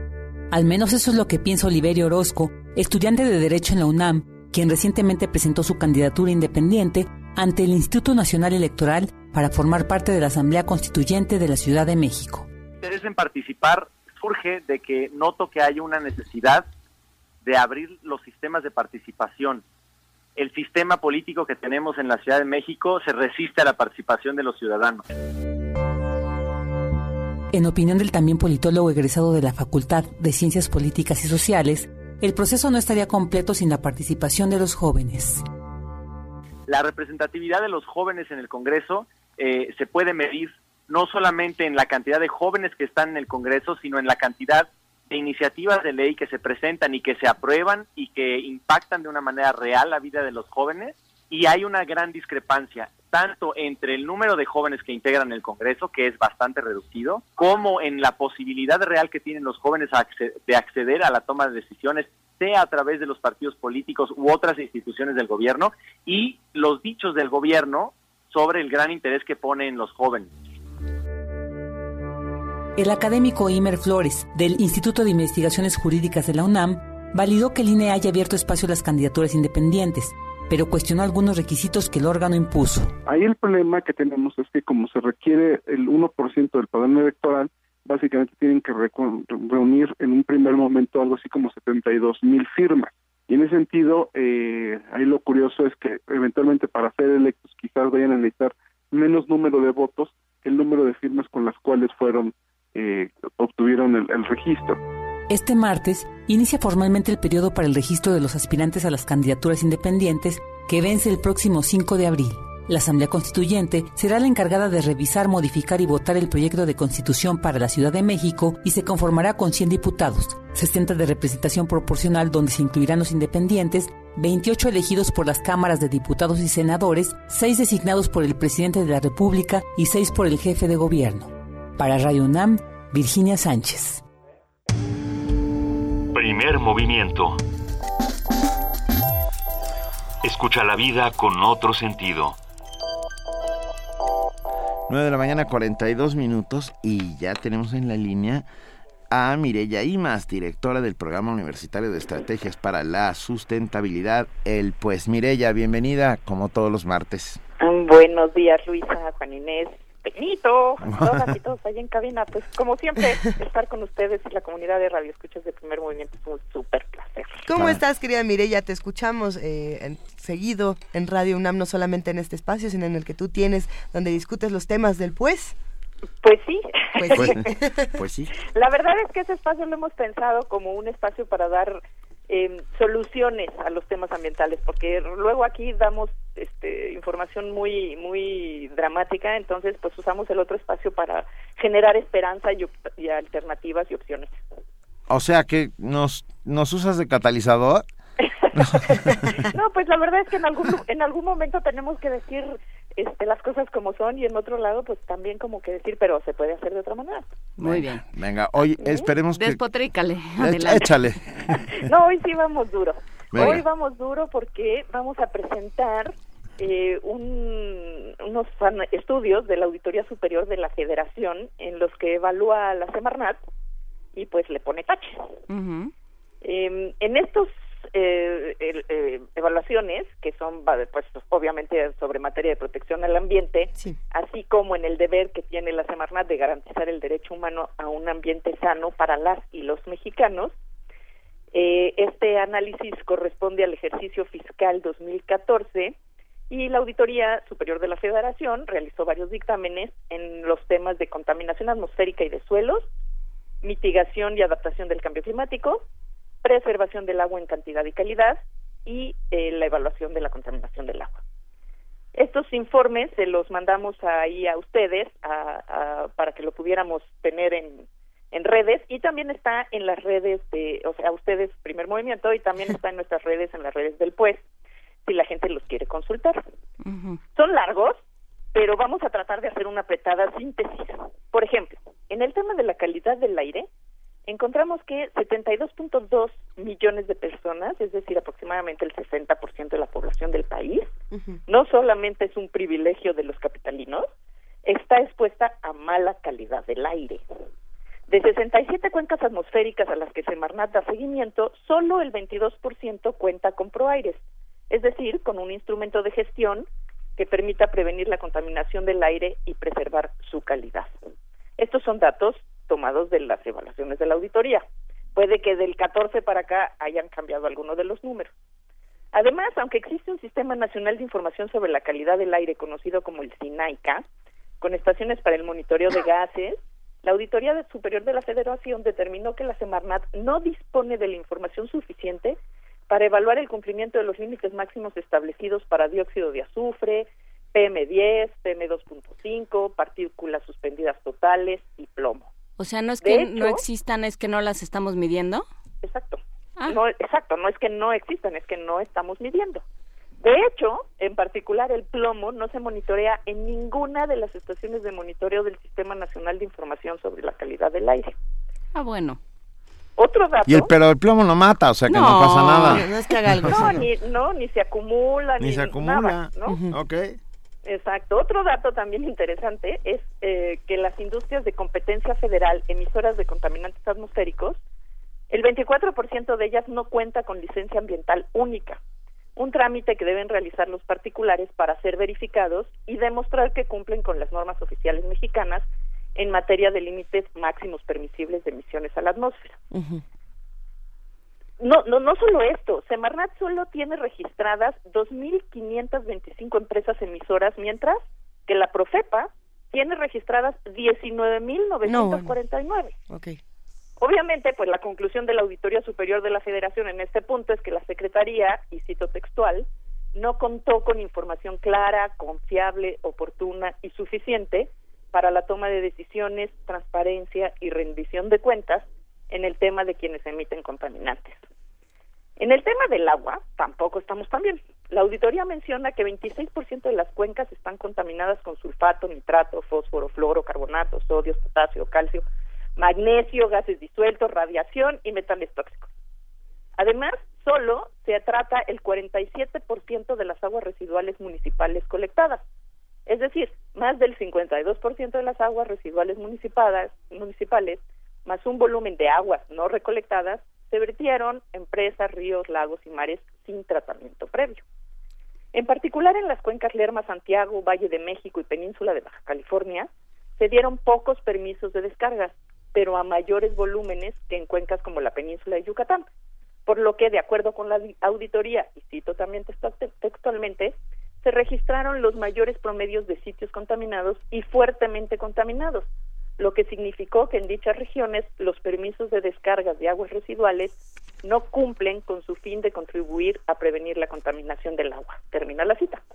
En 2014 se registraron 377 descargas de aguas residuales, una cantidad mayor a los 279 permisos que emitió la Conagua, lo que refleja la insuficiencia de la acción preventiva de la propia Conagua para preservar la calidad de los recursos hídricos.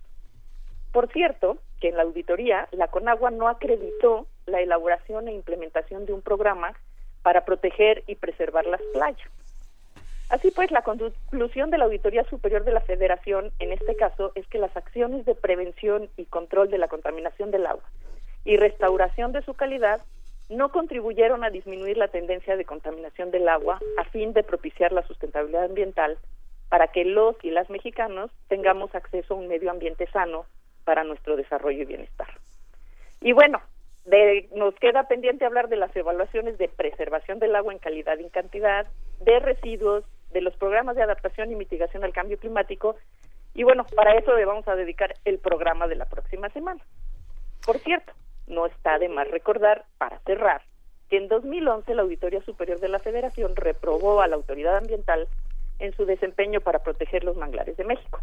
Y también vamos a platicar de eso el próximo martes. Mireya, y, y luego, ¿qué pasa con la Semarnat? ¿Ya se saben estas cosas y entonces qué? ¿Qué va a hacer o, o, o nada? ¿O ahí se Pues queda? mira, ese es un misterio. Yo nunca he entendido los designios de las autoridades este, en general, ¿no? O sea, no, no sabemos si pues si se van a hacer roscas, si van a hacer como que la Virgen les habla, este o van a tomar cartas en el asunto, porque en realidad, bueno, esta es una evaluación que en, en teoría pues no corresponde con el actual secretario. Entonces podría él realmente tomar cartas en el asunto y darle un giro importante a lo que ha estado ocurriendo, porque realmente es triste que tengamos una secretaría eh, grande, importante, en la que se destinan un montón de recursos económicos que no está cumpliendo con su No, no papel es triste, a decir de la propia Auditoría Superior de la Federación. No es triste, tendría que ser inadmisible, Mireya.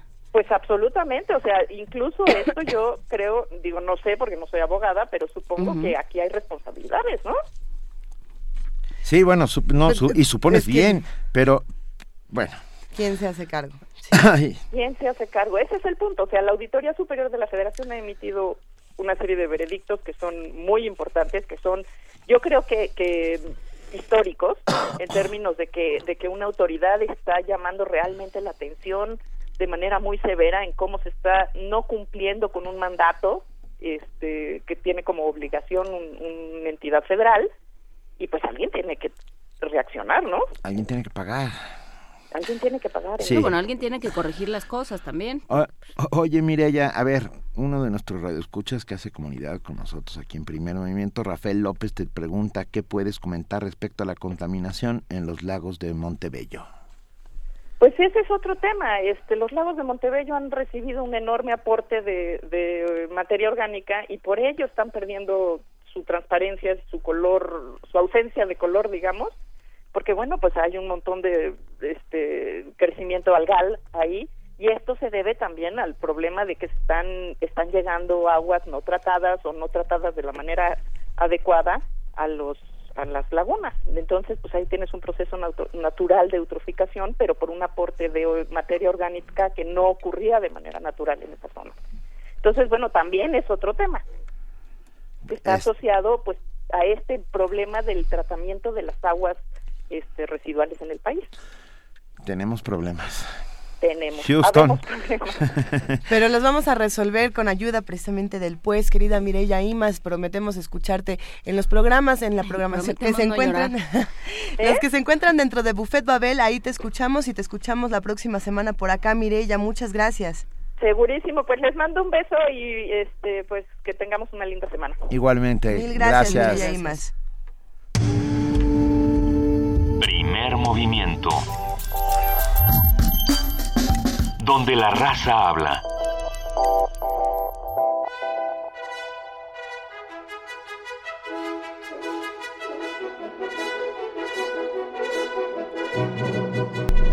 A las 9 maña- de la mañana con 52 minutos una polvareda que viene desde Notananza.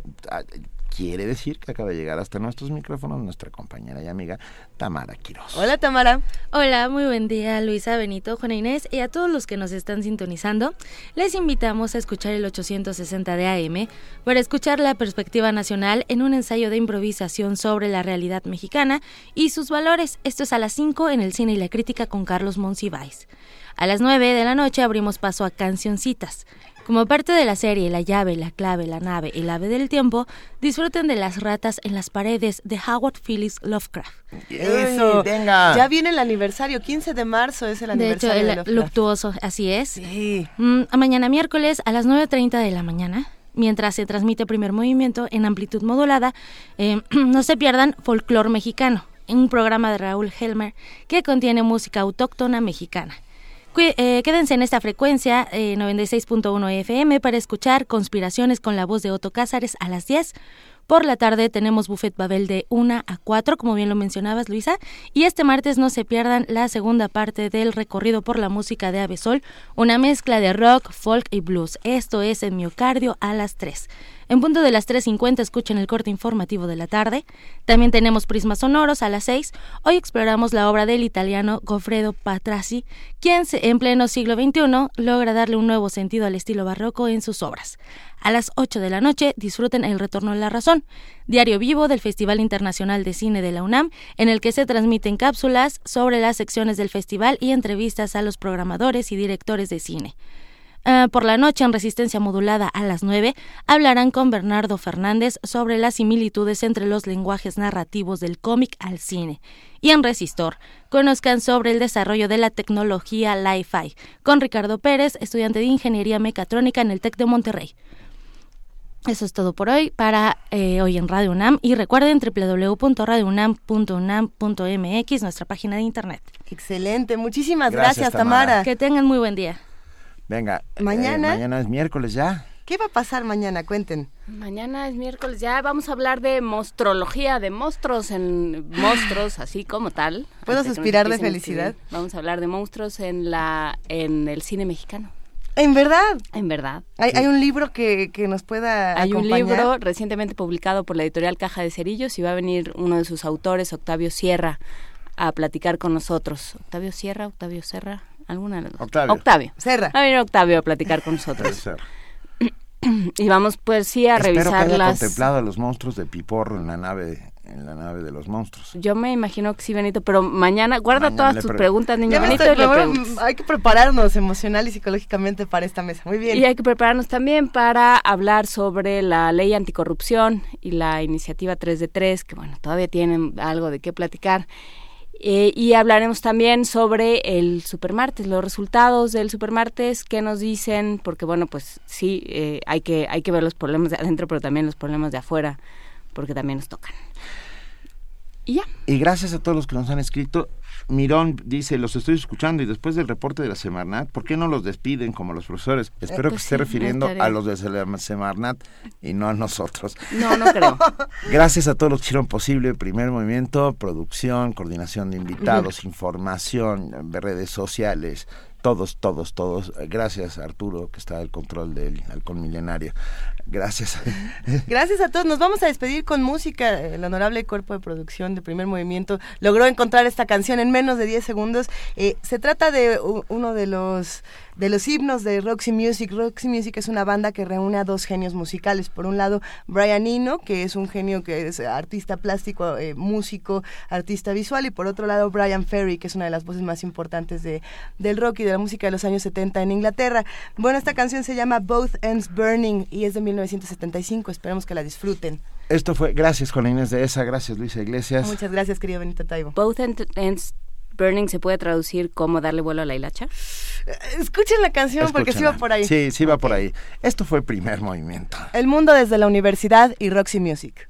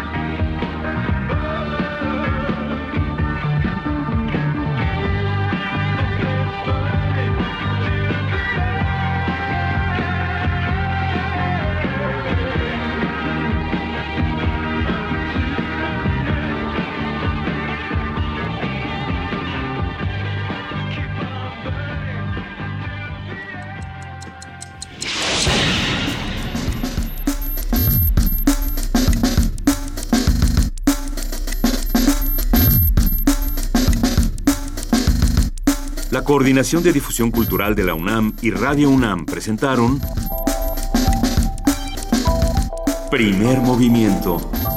El mundo desde la universidad.